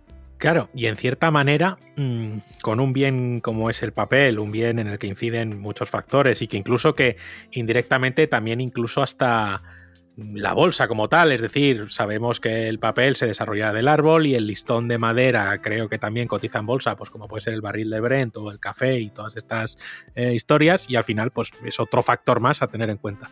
Pero eh, en cierta manera, y, se, ha, dejado entrever, eh, también hay especulación, es decir, cuánto de verdad, yo entiendo que en una pandemia, fábricas cerradas y no se está creando papel, porque el papel hay que fabricarlo como tal, pues entiendo que haya escasez pero luego si ya estamos en, pleno funcionamiento, muy entrecomillado, y las fábricas están a pleno rendimiento, ah, yo ha habido ocasiones en las que no he entendido, sinceramente, que a lo mejor tengan una explicación, la escasez del, papel o el sobrecoste del mismo. Y yo quería preguntarte si, eh, a cierta manera, y seguramente la respuesta es que sí, eh, se está especulando de sobremanera con, con el papel aprovechando una situación catastrófica. Sí, seguramente que se esté especulando y seguramente que esta especulación pues venga dada por, por un estudio de mercado, ¿no? Es decir, eh, esta crisis de papel, como hablábamos antes, pues no viene más que a repetir en otras crisis que hubo eh, en otras ocasiones eh, a lo largo de, de la historia, ¿no? Entonces, con la experiencia de otras crisis, los que manejan esto, que son los papeleros, como vulgarmente los conocemos, no, no es en tono despectivo ni mucho menos, em, son los que realmente eh, tienen la sartén por el mango, ¿vale? Ellos saben realmente la demanda real que hay, saben muy bien cuál es el papel o los papeles que más demanda tienen, si son estucados, si son offset, qué tipo de acabado son y en conclusión pues pueden decidir pues en estas plantas de fabricación que por dónde tirar ¿no? en, cada momento para satisfacer. Lo que sucede, o mi apuesta va por lo que dije antes, ¿no? en el sentido de estas fábricas, estas plantas de producción que, que son gigantescas, que son faraónicas, pues que no están a pleno rendimiento. Seguramente por esta crisis energética, ¿vale? Que comentábamos antes. Eh, seguramente también por esta ausencia de pasta química. Entonces, todo eso está claro que ayuda al incremento del papel, pero esa especulación, ese mm, el hecho de que, pues lo que comentábamos antes también, que vinieran de, Francia aquí a, acabar, que literalmente acabaron con, con, las existencias de papel en octubre, noviembre y diciembre del 2021, no hace más que, efectivamente que sean meros especuladores. Pero lo mismo que sucedió en su día con la, con la crisis inmobiliaria, la crisis del ladrillo, o sea, hubo un montón de gente que especuló y invirtió su dinero, digamos, en, ladrillo. Con esto no estoy equiparando eh, invertir en ladrillo o invertir en un terreno con invertir en papel, ni mucho menos, ¿no? Pero está claro que cuando hay escasez de una materia prima, esta se revaloriza y el riesgo es que se siga eh, siga creciendo el precio y por lo tanto pues haya empresas que se lo pueden permitir y que estén llenando sus almacenes de, papel para poder pues especular efectivamente y, ganar o obtener más beneficio de ello a costa de, esta crisis papelera ¿no? que estamos sufriendo. Porque Pedro, yo te iba a preguntar, ah, claro, la gente se piensa, y esto es un tema importante, eh, tú sabes que la industria del papel como tal está un poquito demonizada. La gente se piensa que es que apoyar el papel muchas veces es apoyar la deforestación masiva. Y es algo de lo que hablamos cuando estuvimos allí eh, visitándote y nos contasteis mucho mejor de lo que podría contar yo o de lo que podría contar Rami, cómo funciona realmente y cómo sabemos que la industria papelera, cuando está regulada, como es el caso del FSC, es la más interesada precisamente en mantener una masa forestal abundante y activa. O sea, son los principales eh, responsables de que haya un pulmón en el planeta. Sí, efectivamente. A ver, eh, tener en cuenta que mm, la industria papelera como tal, eh, a ver, y lo que decía antes eh, y, y acaba de decir ahora Juan, ¿no? No, no los estamos demonizando ni, ni muchísimo menos. Simplemente, bueno, criticamos ciertos aspectos que, que no nos convencen, que no nos gustan, pero porque perjudican eh, nuestro día a día, ¿no? Y, además se ven esas consecuencias eh, directas en cierres de, de ciertas publicaciones, ¿no? Pero a la pregunta que hacías, Juan, efectivamente, eh, la industria papelera es la más interesada en profundizar, en que se exponga de manera mm, responsable el consumo del papel y como tal ellos por cada tala de un árbol que se hace para, para consumo, para fabricación de papel, eh, ellos plantan dos árboles, ¿vale? Esto, mm, más allá de, claro, que es un, un gesto muy bonito, un gesto de cara a la galería, de cara al espectador, de mm, un gesto de marketing, hablando claro, pero también es por un interés propio, ¿no? Es decir, a más árboles, más capacidad van a tener ellos de producción en el momento que, que vuelva a haber una demanda, en el momento en que esto se, se estabilice. Eh, y esto es una, una realidad, es decir, para fabricar papel, pues necesitamos la famosa pasta química que hablamos antes, necesitamos el, necesitamos árboles también y necesitamos agua, necesitamos, bueno, pues ciertos componentes químicos eh, básicos y necesarios para, para, estas, para esta fabricación de esta materia prima tan, tan importante. Claro, pero a mí hay algo que, me- que no, que no me termina de cuadrar también porque soy gilipollas, ¿no? Entonces, pues bueno, pues todo puede cuadrar con, con una simple frase de, Pre- de Pedro. Pero Pero si la, ¿eh, Rami? bueno, tú ya me conoces de sobra. Em, claro, si estamos en una situación en la que el consumo del papel, muy entre comillas, baja, porque la era digital, porque mm, putas revistas y putos periódicos y puta gente que imprimen papel, que estáis deforestando el, planeta, ¿vale? Em, luego, por otro lado, no se, eh, no se puede producir el suficiente papel para abastecer esta demanda. Eh, entonces, la demanda ¿En qué estado se encuentra, Pedro? Porque yo no sé si es que la demanda ha subido o si por el contrario, si en realidad ha bajado, en realidad no tendría que haber problemas para abastecer esta demanda que es menor con menos recursos, ¿no? Sí, a ver, esto mm, puede tener una lectura mm, ambigua, ¿no? Y lo que tenemos es una lectura sesgada, ¿vale? Sesgada porque mm, eh, es muy difícil responder si la demanda ha crecido o, mm, o ha disminuido, ¿no? Bueno, tú contéstame desde un prisma en el que, bueno, eh, eh, la imprenta donde, donde trabajabas, pues eh, que has estado cojón de años, pues mira, yo en 2010 imprimía el doble que en 2015 o cosas así. No sé si a ti, en, en tu pequeño sesgo, lo que tus ojos han podido ver, eh, has notado esa disminución o ese aumento.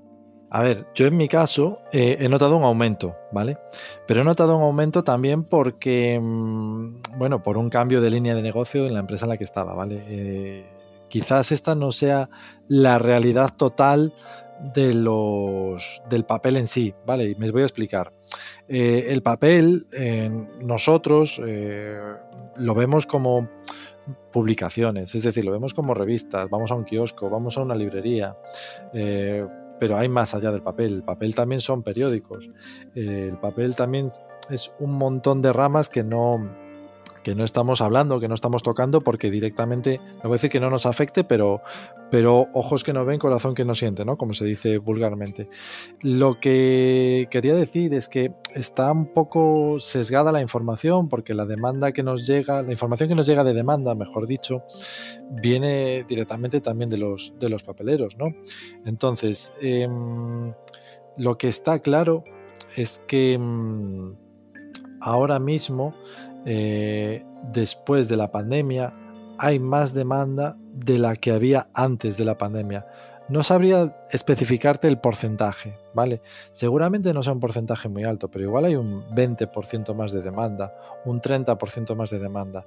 Y seguramente por eso hemos sufrido ahora las consecuencias de esos cierres de fábricas que comentaba al principio, de la primera crisis de hace 13, 14 años, cuando hubo esos cierres de fábrica y estuvimos trabajando perfectamente, em, sin ningún tipo de escasez, de subida de precio, de subida de, de absolutamente nada, y hubo una normalidad, ¿no? A pesar de esos cierres.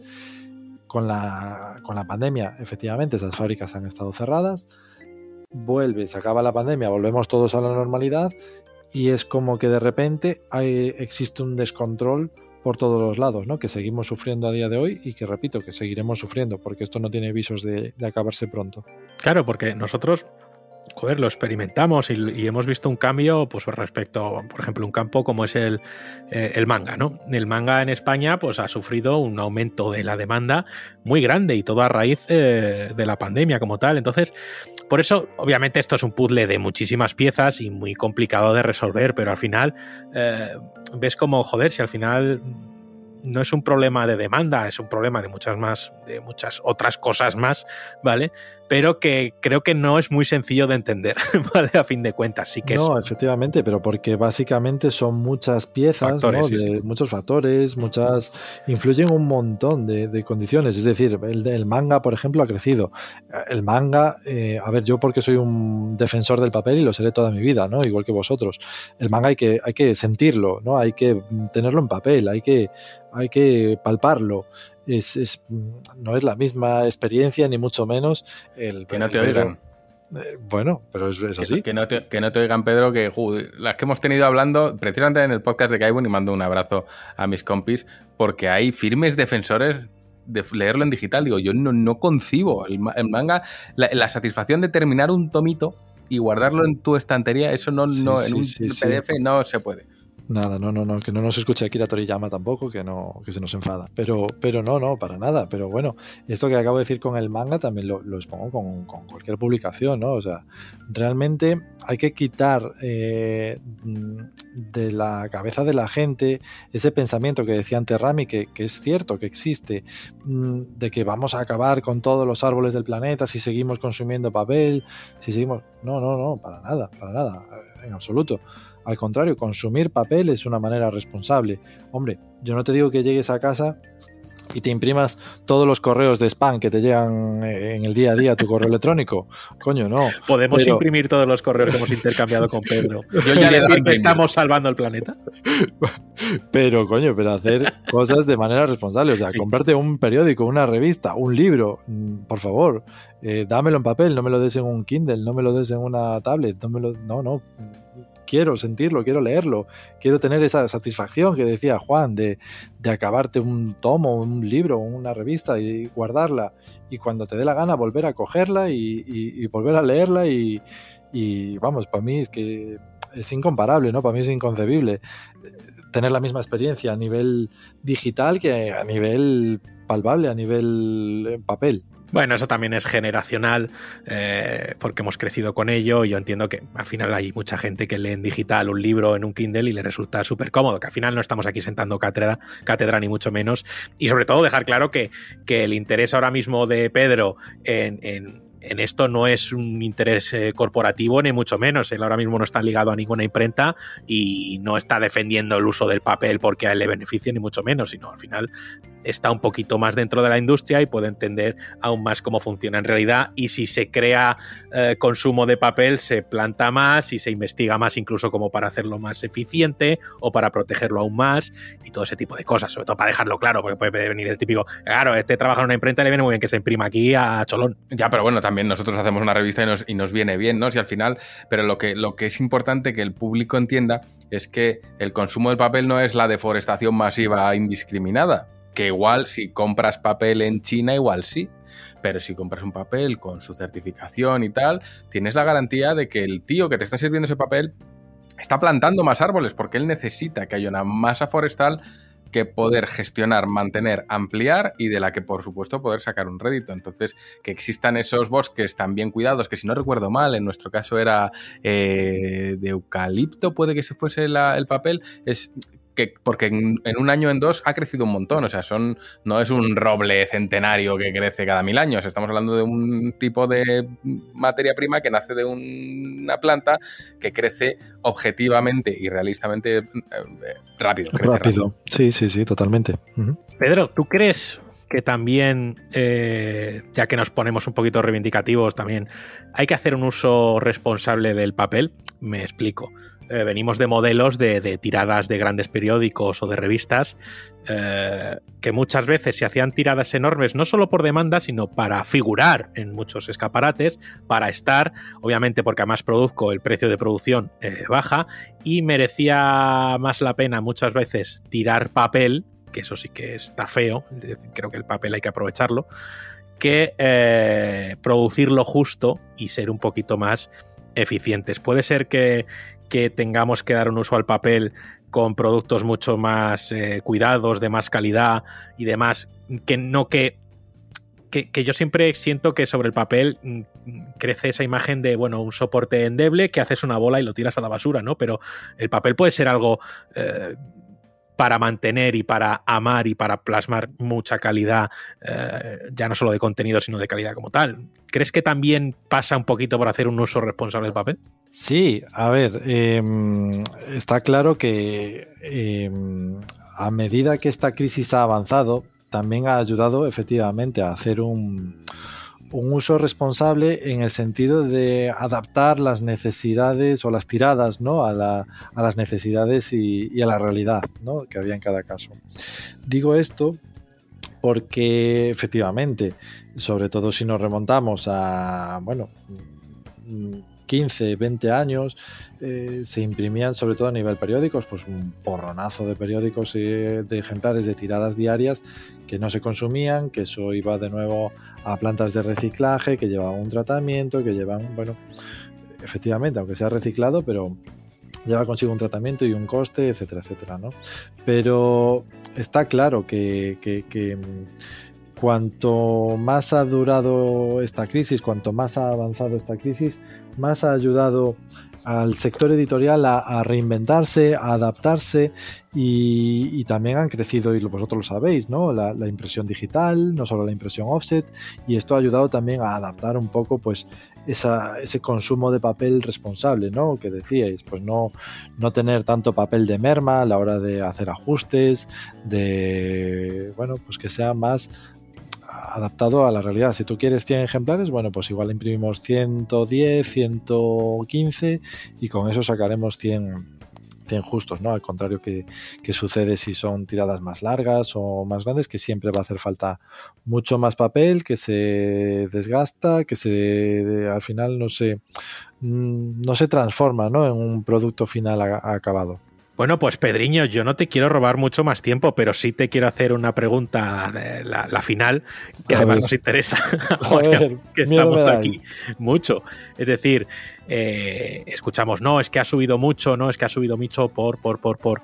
Llega un momento en el que tú tengas memoria o creas que el papel puede llegar a bajar esto se estabilizará ya no solo en disponibilidad del mismo, sino en el precio, es decir, se estabilicen ya las vías de comercio con China, se estabilice el tema de Ucrania, el transporte mejore y los precios de, la luz eh, se puedan estabilizar un poco más.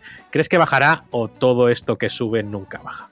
Sí, a ver, mm, voy a dar mi opinión, pero bueno, mi opinión también viene influenciada por eh, comentarios que he tenido en las últimas semanas con, varios papeleros, ¿vale? Con gente que trabaja en la industria del papel, mm, gente que lleva 20, 30 años en la industria, gente con, mucha experiencia y que, y que, bueno, que me han transmitido que efectivamente, como en cualquier otra crisis, eh, todo llega a una cima, ¿no? El, pues al precio va a haber un momento en que se estabilice, ¿vale? Por esos factores que comentábamos antes, cuando haya ese equilibrio de entre esos factores, el precio se va a estabilizar.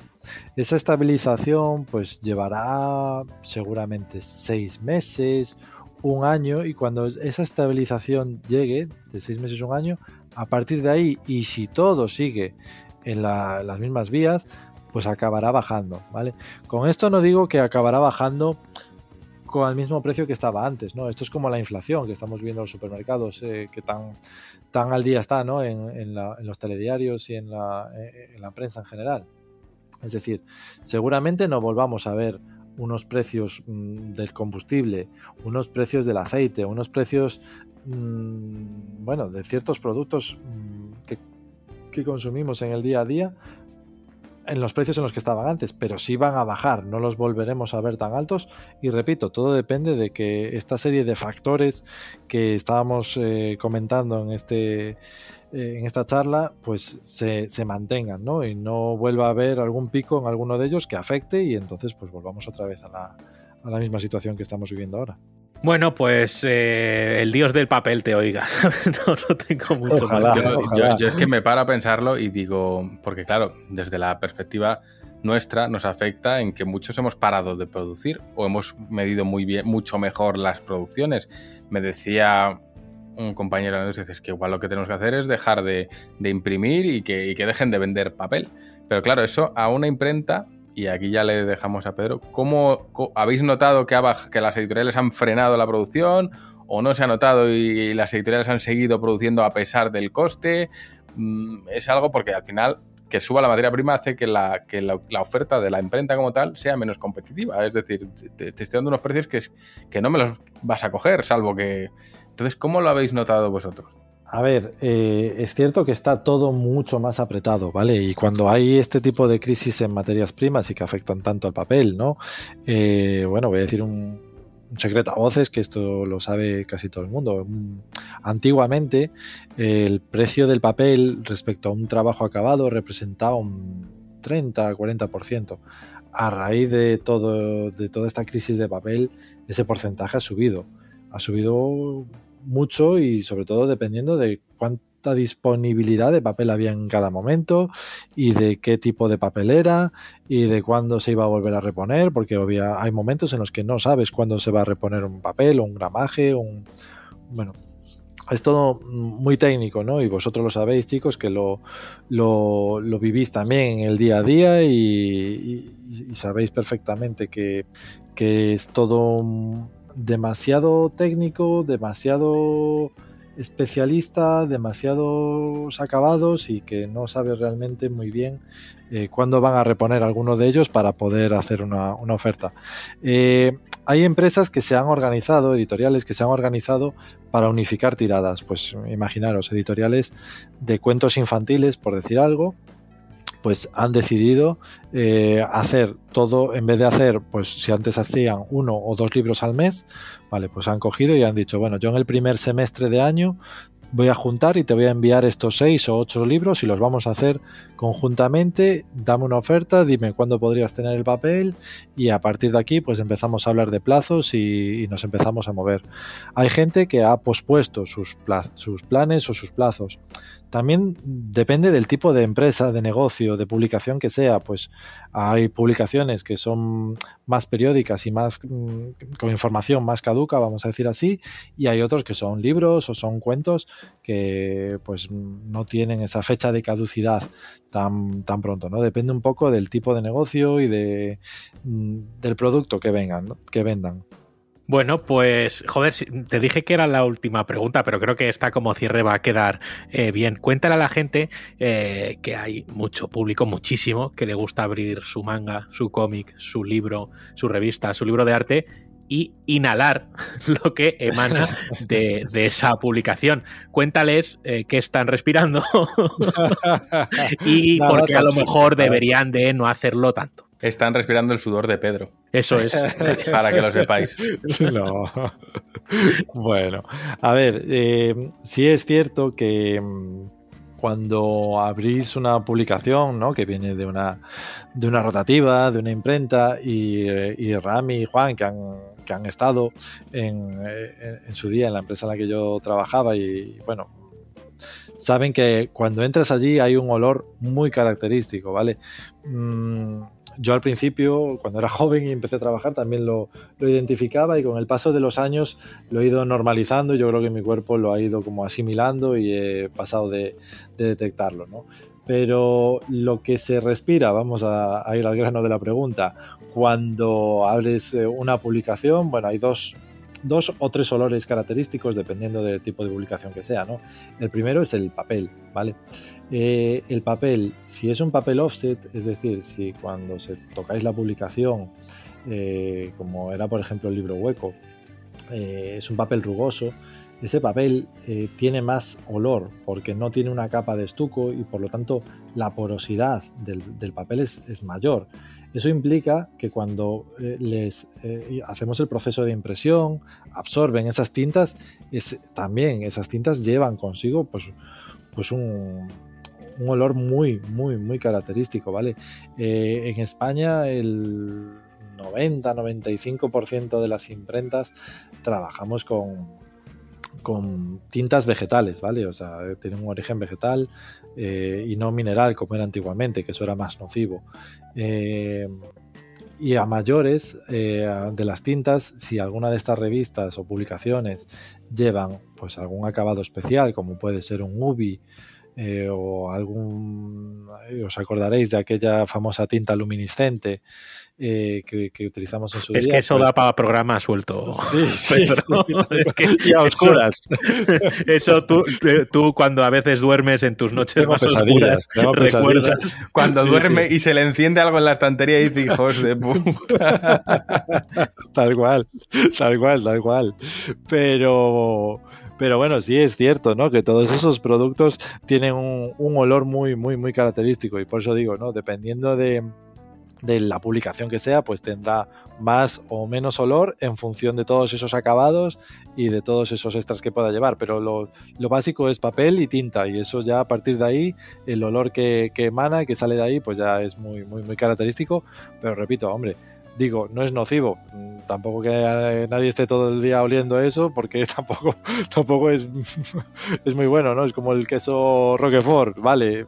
Como todo, con moderación y ya está. Como todo, ¿no? Te puede gustar más o menos, pero tampoco estés todo el día oliendo ahí el queso. Yo es que me acuerdo de un socio, no le pongo nombre, y si lo, se lo pusiese no le diría, que nos dejó una frase de cómo me gusta a mí recibir mi GTM y pegarle una buena esnifada que fue así. Y dije, hostia, muchas gracias. Digo, pero no lo entiendo. Le viste como un nipón oliendo unas bragas, ¿no? Y dijiste, uff, qué turbio todo. Perdona por esto que acabo de decir. Bueno, pues eh, oled la revista con, moderación, los libros o lo que queráis, o si no acabaréis como, como Pedro Sánchez, que aquí Jodido este, totalmente. Este ratito. Oye, Pedro, nada, eh, sabes que de corazón te queremos mucho, que gracias por cedernos este ratito a explicar un poquito qué es eso de la crisis del papel y al que al final son cientos de factores los que influyen en que tengamos que hacer encaje de bolillos mes a mes, porque ya no es de un año para otro, mes a mes tenemos que hacer eh, malabares y los hemos hecho contigo y además ha sido uno de los factores que han hecho que durante mucho, mucho tiempo la revista haya salido adelante y el proyecto haya podido eh, crecer eres un gran profesional y quiero entender también que en cierta manera pues tienes cariño al proyecto porque a fin de cuentas eh, tú eh, pusiste la semilla, ¿no? Que lo hemos dicho al principio. Así que, Pedro, muchísimas gracias, no por venir, por todo. Bueno, gracias a, vosotros por, por, bueno, lo primero por habernos encontrado de nuevo, ¿no? Eh, como decía ya por 2019 y, tener esa oportunidad, ¿no? Que, que, que, bueno, que me habéis dado, que, el destino, ¿no? Como decíamos antes, el capricho de azar del destino nos ha permitido encontrarnos, poder trabajar, poder encontrarnos y estar bueno, pues más o menos unidos en este proyecto, haberlo llevado a donde lo habéis llevado, mantenerlo donde lo estáis manteniendo y con los visos de futuro que, tiene todo esto y, eso, y daros las gracias por, el enorme trabajo, el cariño que me transmitís siempre día a día y por, ser como sois. Hay que decir, Rami, hay que decir que, Pedro, eh, si los socios siempre nos dicen que somos muy exigentes, que juegue, cómo damos con las calidades, que tal, el punching ball el que ha sufrido a esa, esa gente que, que, nos ha dicho qué bien todo, ha sido Pedro. Porque eh, las exigencias de calidad Realmente Pedro ha sido nuestro productor, ha sido el que ha dicho, mm, no podéis fliparos ya más, no se puede ya más. E-, era Pedro, cuando le íbamos, que Pedro, es que este, este gramaje se me dobla, este marcapáginas se dobla un poquito más que el otro. Y ya iba Pedro ahí a bajar a taller, ¿qué ha pasado? Chicos, que, que, que los psicópatas estos se han dado cuenta de que el papel tal, pues mira, es que le hemos puesto un laminado diferente y, nosotros íbamos a, por Pedro a morderle las orejas. Oye, me baja un poquito el Siempre con cariño, siempre con muy buenas palabras, con muy buenos gestos. Es normal que, eh, existan esos pequeños problemas ¿no? de producción y más allá de, esas anécdotas que cuenta Juan, el trato siempre ha sido bueno, espectacular y, y de agradecer y, eso, y que, que, ojalá volvamos a trabajar juntos en un futuro. Bueno, pues vamos a intentarlo. Y nada, a vosotros que estáis escuchando, no os quitéis todavía los calcetines porque eh, queda podcast eh, para rato, así que vamos a seguir.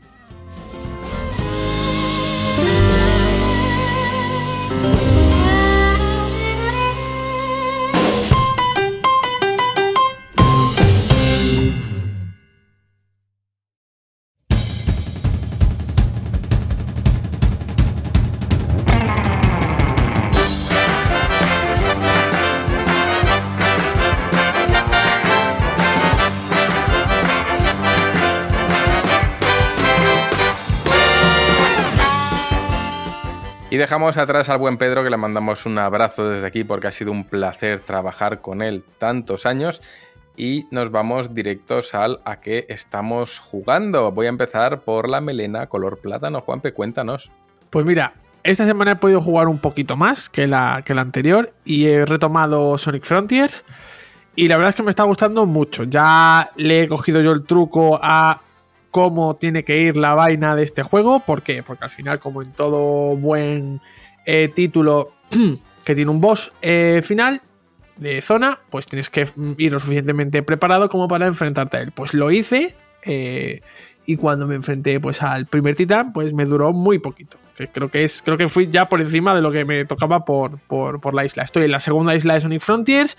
Estoy, pues eso. Mmm, eh, haciendo los diferentes niveles más clásicos de Sonic, que son las, eh, la forma de conseguir eh, las llaves para desbloquear las esmeraldas del caos y poder enfrentarme a los titanes. Y pues por el paso estoy explorando muchísimo, estoy enfrentándome a muchos enemigos, rescatando muchos cocos que son los que te permiten eh, pues aumentar tu capacidad para llevar anillos y la velocidad del, de Sonic. Que yo esto sí que es verdad que no lo entiendo muy bien cómo funciona. Es decir, te aumenta los niveles de la velocidad que alcanza Sonic, pero no sé si es cuando aprietas el turbo.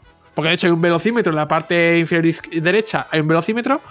Eh, no sé si es apretando el turbo o en la forma de correr normal de Sonic. Yo no lo he notado, he notado que vaya más rápido subiendo los niveles, pero tampoco es que lo haya subido mucho porque creo que es más importante tener anillos para enfrentarte a los, a los enemigos fuertes como son los titanes.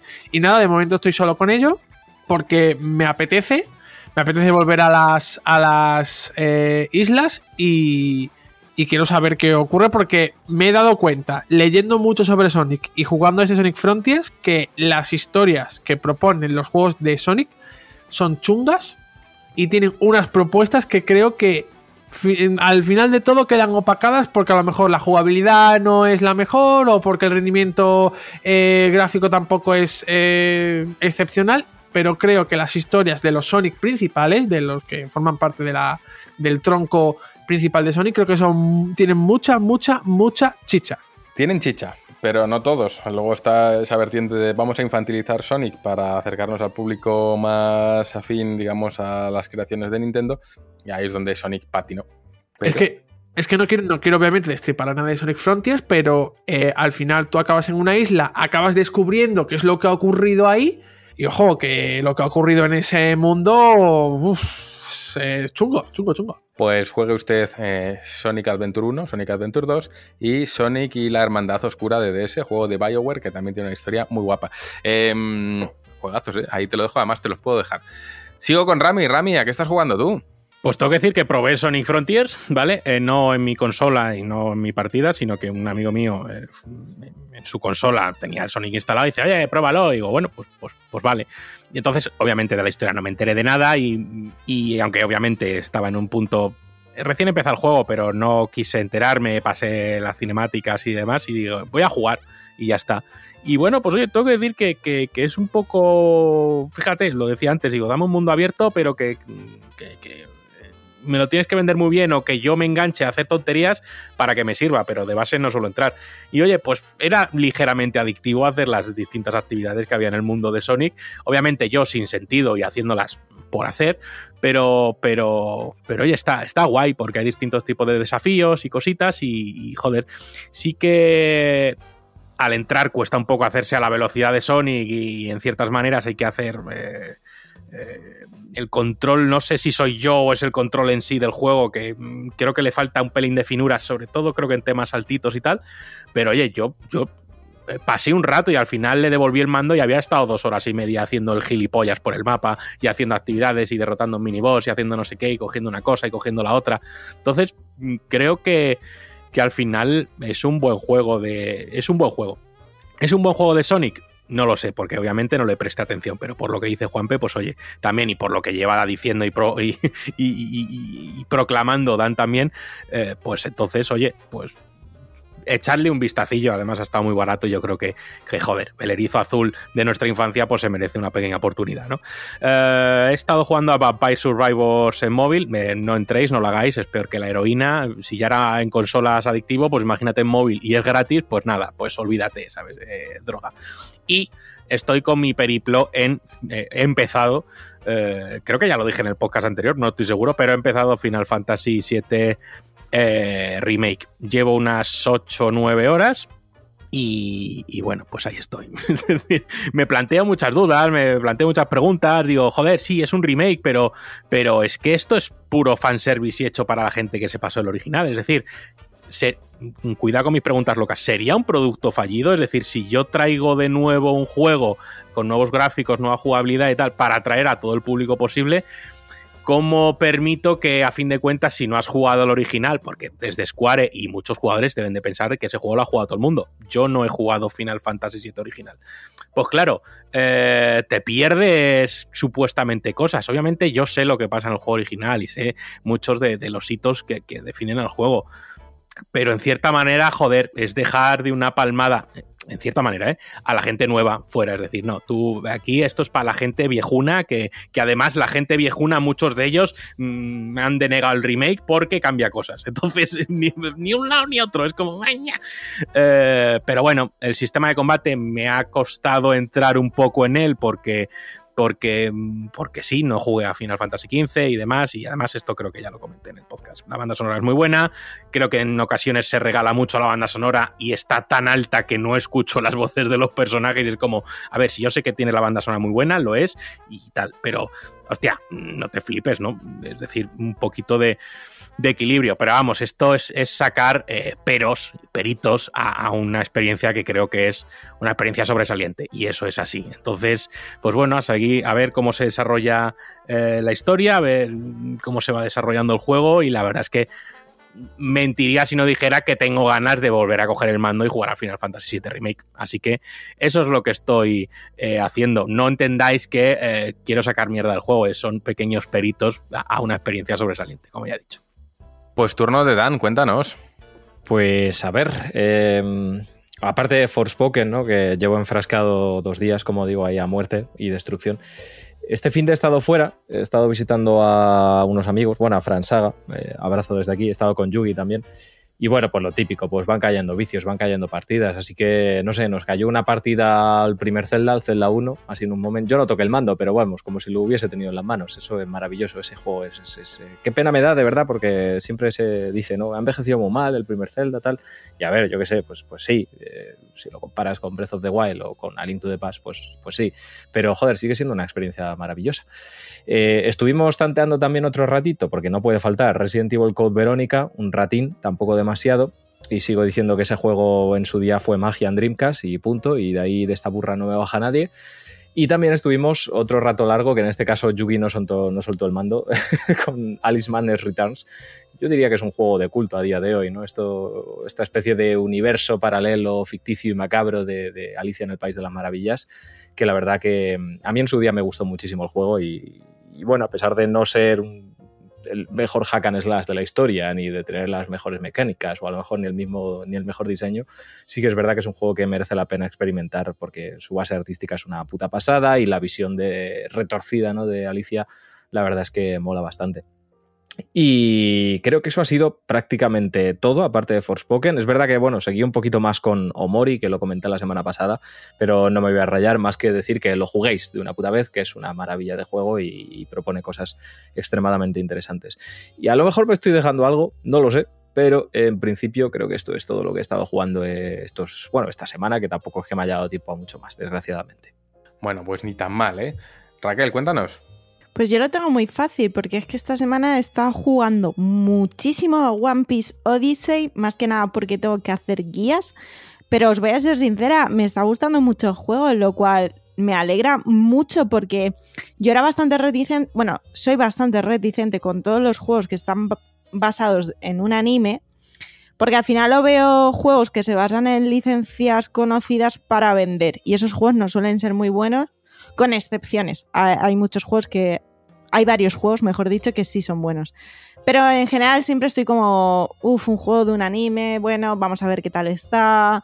Eh, bueno, me ha sorprendido bastante porque es mejor de lo que me pensaba. Yo primero jugué la demo, la demo me gustó, pero sí que sentí que a nivel de exploración y demás eh, no me acaba de convencer, lo que vi fue muy poquito. eh, y no, la verdad es que me está molando bastante. Sí que es verdad que no es el juego más profundo del mundo a nivel de exploración ni nada eso. Y en cierto punto, bueno, en ciertos momentos es bastante lineal. Pero creo que lo compensa con un sistema de combate que está bastante currado y que a mí personalmente me da un poco las vibes del Persona 5. No porque sea exactamente igual, sino porque creo que a nivel visual sobre todo es como yo veo ahí ciertas referencias. Creo que para los fans de One Piece está muy bien porque se repasan sagas como Alabasta, Water 7, Marineford y creo que Dressrosa. Y son bastante largas, ¿eh? Yo siempre hago el chiste de que Alabasta es igual de largo que en el anime, porque joder, no se acaba nunca el desierto. Pero, en general me, está molando mucho, me tiene enganchada.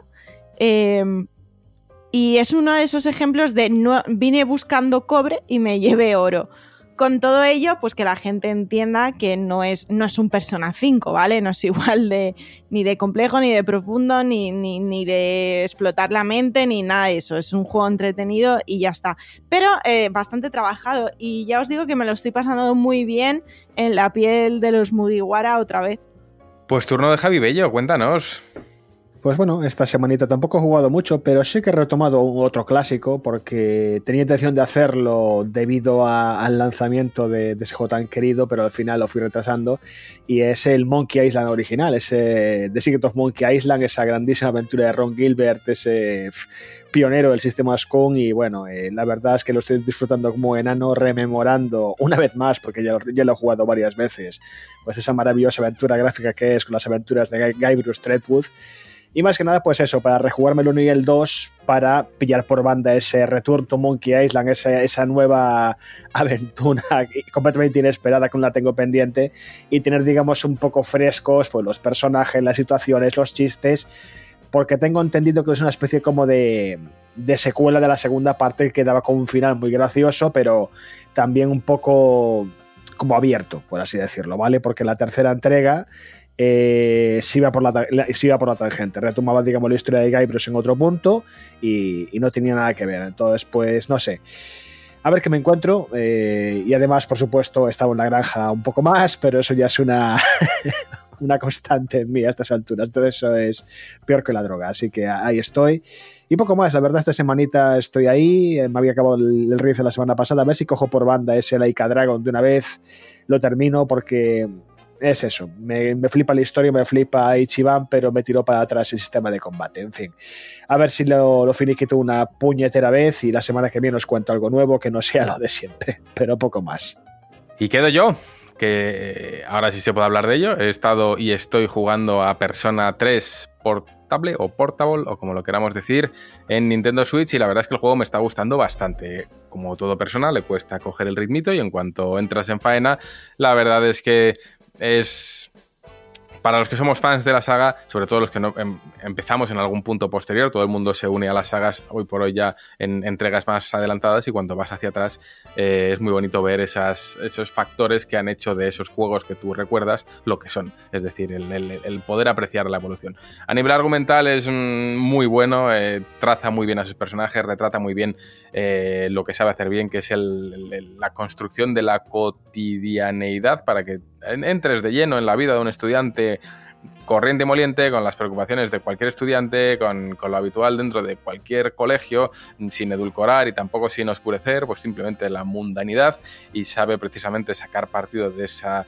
eh, presentación mundana a la hora de presentarte un mundo que va mucho más allá de lo que ves, no tanto el concepto Isekai como podríamos hablar en Forspoken, sino de una realidad que está ahí, solo que la humanidad no es, digamos, sensible a ella. Y en este caso, pues hablamos de un mundo que no tiene 24 horas como tal, sino que tiene 25 y esa hora 25, ya también llamada como la hora oscura, es un momento en el que la humanidad em, entra en una suerte de sarcófagos y no recuerda lo que ocurre en esa hora, a pesar de que en esa hora concretamente pues las sombras invaden el mundo y ahí están los, los protagonistas para poder combatirlos, ya que eh, esta infestación de sombras está provocando una serie de desapariciones en el mundo real, de efectos de apatía extrema y demás que se va desvelando el misterio y no, no quiero contar mucho más, pero la verdad es que eh, hace gala de lo que acostumbra hacer Persona. Si Persona 4 era una historia de misterio en la que se buscaba eh, la realidad, en esta es una historia un poco más truculenta o más macabra en cuanto a que toca más de cerca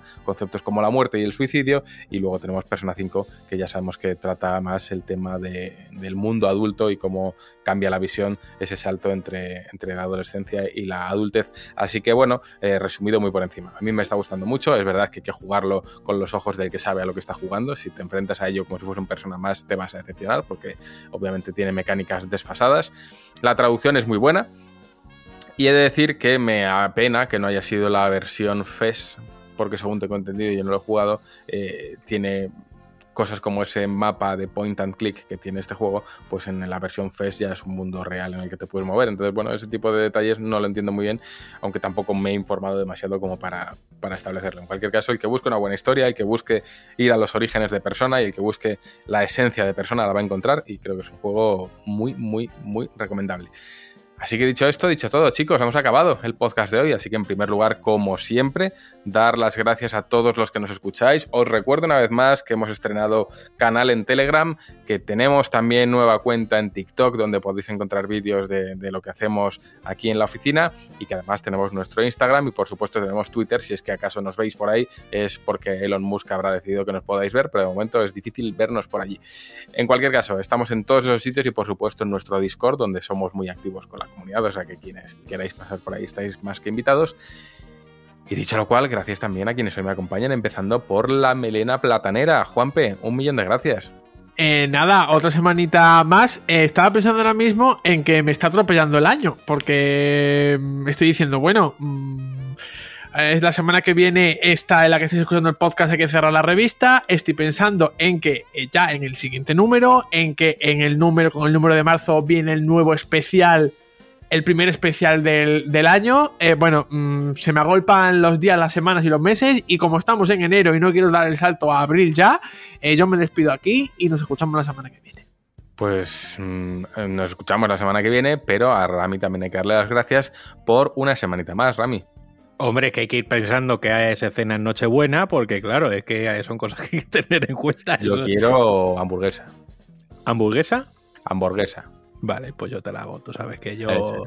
Eh, eh, comemos en familia mucha gente, pero yo hago el plato pensando solo en ti. Así que. Es así. Así que esta vez hamburguesa. Así que esta vez, eh, setas y. y- y Es más burger. Es más, que te, que te gusta a ti, ¿eh? Con efecto Maillard. Con- Eso es, es reacción Que- de Maillard. Que es la, la proteína caramelizada. Caramelización ¿Ves de las como proteínas presto por el atención a las efecto de- clases? del ca- Es que si te dejo un libro que se llama La cocina y los alimentos de Harold McGee, que te explica todos esos procesos químicos que suceden en la comida que nosotros asociamos a, vale, pues tal, y, eh, te explica muchas cosas de qué pasa en los alimentos cuando les aplicamos calor, frío, temperatura, eh, les exponemos a un ácido, los exponemos a un tal, y, y está guay saber eh, por, el porqué de las cosas muchas veces. Pero bueno, que no voy a enrollar. Que gracias por estar ahí, que gracias por, por escucharnos, gracias por aguantarnos, eh, gracias por, por, por, por compartir también tu opinión de manera respetuosa y, eh, y nada, que gracias por, como siempre os digo, por dejarnos vuestras orejitas un ratito para que divaguemos juntos y nos equivoquemos juntos y acertemos juntos, nos riamos juntos y lloremos juntos. Así que nada más, hasta la semana que viene. Igual habría que poner un disclaimer al empezar el podcast de este podcast es de... Si eres plan, gilipollas, no lo escuches. Está, no, hombre, eso no, pero en plan, eh, todas las opiniones vertidas aquí no dejan de ser opiniones, cosas, obviedades, ¿no? En plan, está muerta porque está muerta. Eso lo decían en una peli hace poco. Digo, anda, pues muy bien dicho. El malo dice está muerta porque está muerta. Digo, pues no, no le falta razón. A mí yo cada vez soy más fan de las obviedades, o sea que yo abogo por eso. Pero bueno, en cualquier caso, gracias también a Dan por acompañarnos. Dan, un millón de gracias. A vosotros, eh, pues otra semana más. Eh, ¿Qué os voy a decir? Creo que la semana que viene vamos a tener un podcast donde vamos a hablar de cosas muy chulis. Pero O bueno, no. o, O no, no. no lo sé. O Yo no. creo que sí, ¿no? O no. ¿O no? Ah, Yo creo. Yo, yo, yo diría que sí. Ojo, la culpa de todo la tenía Yoko Ono. volveremos en el próximo podcast, Dan. Ah, bueno, es que esa es buena. Es que lo mismo Ramis y yo, el podcast que viene, Fenecemos. estamos eh, oficialmente desaparecidos. Es que es una posibilidad. Pero bueno, eh, no vamos a adelantar acontecimientos. La semana que viene va a molar mucho y, y la semana que viene faltarán, ¿cuánto? 107 días, 106 días para hacerla y yo creo que eso ya es más importante que todo lo demás. Así que a ver si bajamos de los 100. Esto se viene ya porque no puedo esperar más. Que gracias a vosotros, gracias a la gente que nos escucha por aguantarnos, a los que comentan con respeto, a los que no, no.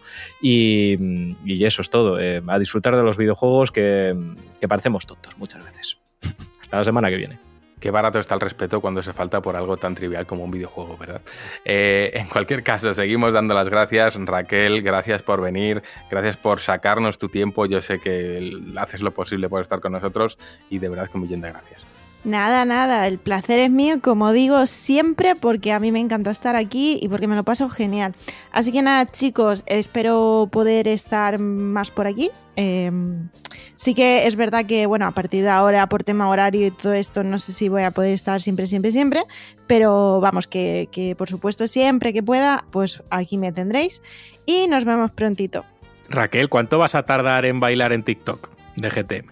No. Ah, bueno. Bueno, a ver, yo por GTM bailo en TikTok, pero sinceramente ilusión, ilusión no me hace. Yo como mucho sí que hago el baile ese de miércoles Adam, Adams y poco más. El baile de miércoles, que es con la canción que no sale en miércoles, ¿no? Eh, Sí, es una con Lady Gaga totalmente. Sí, sí, tal cual. No quiero eso. Y por último, pero no menos importante, a nuestro querido Omem Caliña. Eh, Javi, tío, un placer tenerte siempre aquí. Ya sabes que aunque seas portugués, te queremos igual porque eres el mejor. Así que nada, que un millón de gracias. Obrigado, papito. Aquí estamos en programilla más. ¿Papito? ¿Papito? Ver, vamos a ver, Javier. Es decir, vale, te has ido al continente latinoamericano porque estás entre brasileño. A ver, el brasileño al Sabrosón. Qué sabrosón, sí, sí. Viene, viene del portugués, o sea, tiene todo el sentido del mundo. Pero en cualquier caso, antes de que me mandéis por la tangente otra vez, nada. Javi es el, el, el Pokémon, el pato, tercera evolución. Sí, Sabrosón, brasileño. Nada, Es esta va a ser la, la nueva sección de vamos a trolear a Javi antes de cerrar el programa, tengamos prisa o no. Yo tengo que ir al dentista, pero vacilar a Javi. Por supuesto. Vale que me digan, pues ya no entras. Eso siempre es importante. Nada, yo suelo decir que si queréis, a partir del próximo programa, ponemos ya un disclaimer a la South Park de que todos los personajes y eventos eh, están basados en personajes reales, que todo esto Menos es ficción. Miyamoto, menos Miyamoto, que todo lo que decimos en este podcast es la Verdad. es, el menos resto es mentira. Menos el señor de los cigars, todo es, todo es, todo es Es que mentira. Javi es un poco mortadelo, porque lo mismo es. mm, es Papito, que es eh, Black Freezer, que es yo qué sé. es- Soy polifacético, hombre. Soy el hombre, el hombre de las mil caras eh, y los mil nombres. Así que nada, aquí estaremos. Nada, muchachos. Esperamos que hayáis disfrutado del programa, de toda la tontería, de las opiniones con las que estéis de acuerdo y con las que no, que al fin y al cabo es la nuestra. Si no os gusta, pues lo sentimos mucho y no nos escuchéis. Eh, ojalá que eso le pase a muy poca gente. Y en cualquier caso, nada, eh, aquí estaremos la semanita que viene, más y mejor. Es que me llama la atención porque es que todo muy catastrófico. Más y mejor. Más y mejor. claro. Eh, no sé, yo creo que tenemos todos una edad, ¿no? Eh, Se puede dar una opinión de un juego que nos guste o no nos guste y no pasa nada. eh, No sé, yo. mm, Es que el otro día Rami está diciendo, pues a mí el sistema de combate de esto no me gusta. Yo, pues fenomenal. Rami empezó los Todies y lo dejó a los 5 minutos. No, le- no me. Vaya, ok. Fenomenal, para mí es el juego de mi vida, pero yo creo que al final los videojuegos, como arte que son, pues nos puede gustar más o nos puede gustar menos, pero no, no significa mucho más allá. Así que tampoco nos enfademos tanto ni nos lo tomemos tan en serio, que creo que ahí fuera en el mundo hay temas sobre los que nos podemos enfadar bastante más. Así que, dicho lo dicho, gracias a todos los que nos escucháis, gracias por vuestro apoyo, gracias por querernos con nuestros aciertos y nuestros fallos, y gracias por estar con nosotros, que eso es lo más importante. Así que nos vamos ya, que yo voy para el dentista, nos oímos la semana que viene. Adiós, adiós.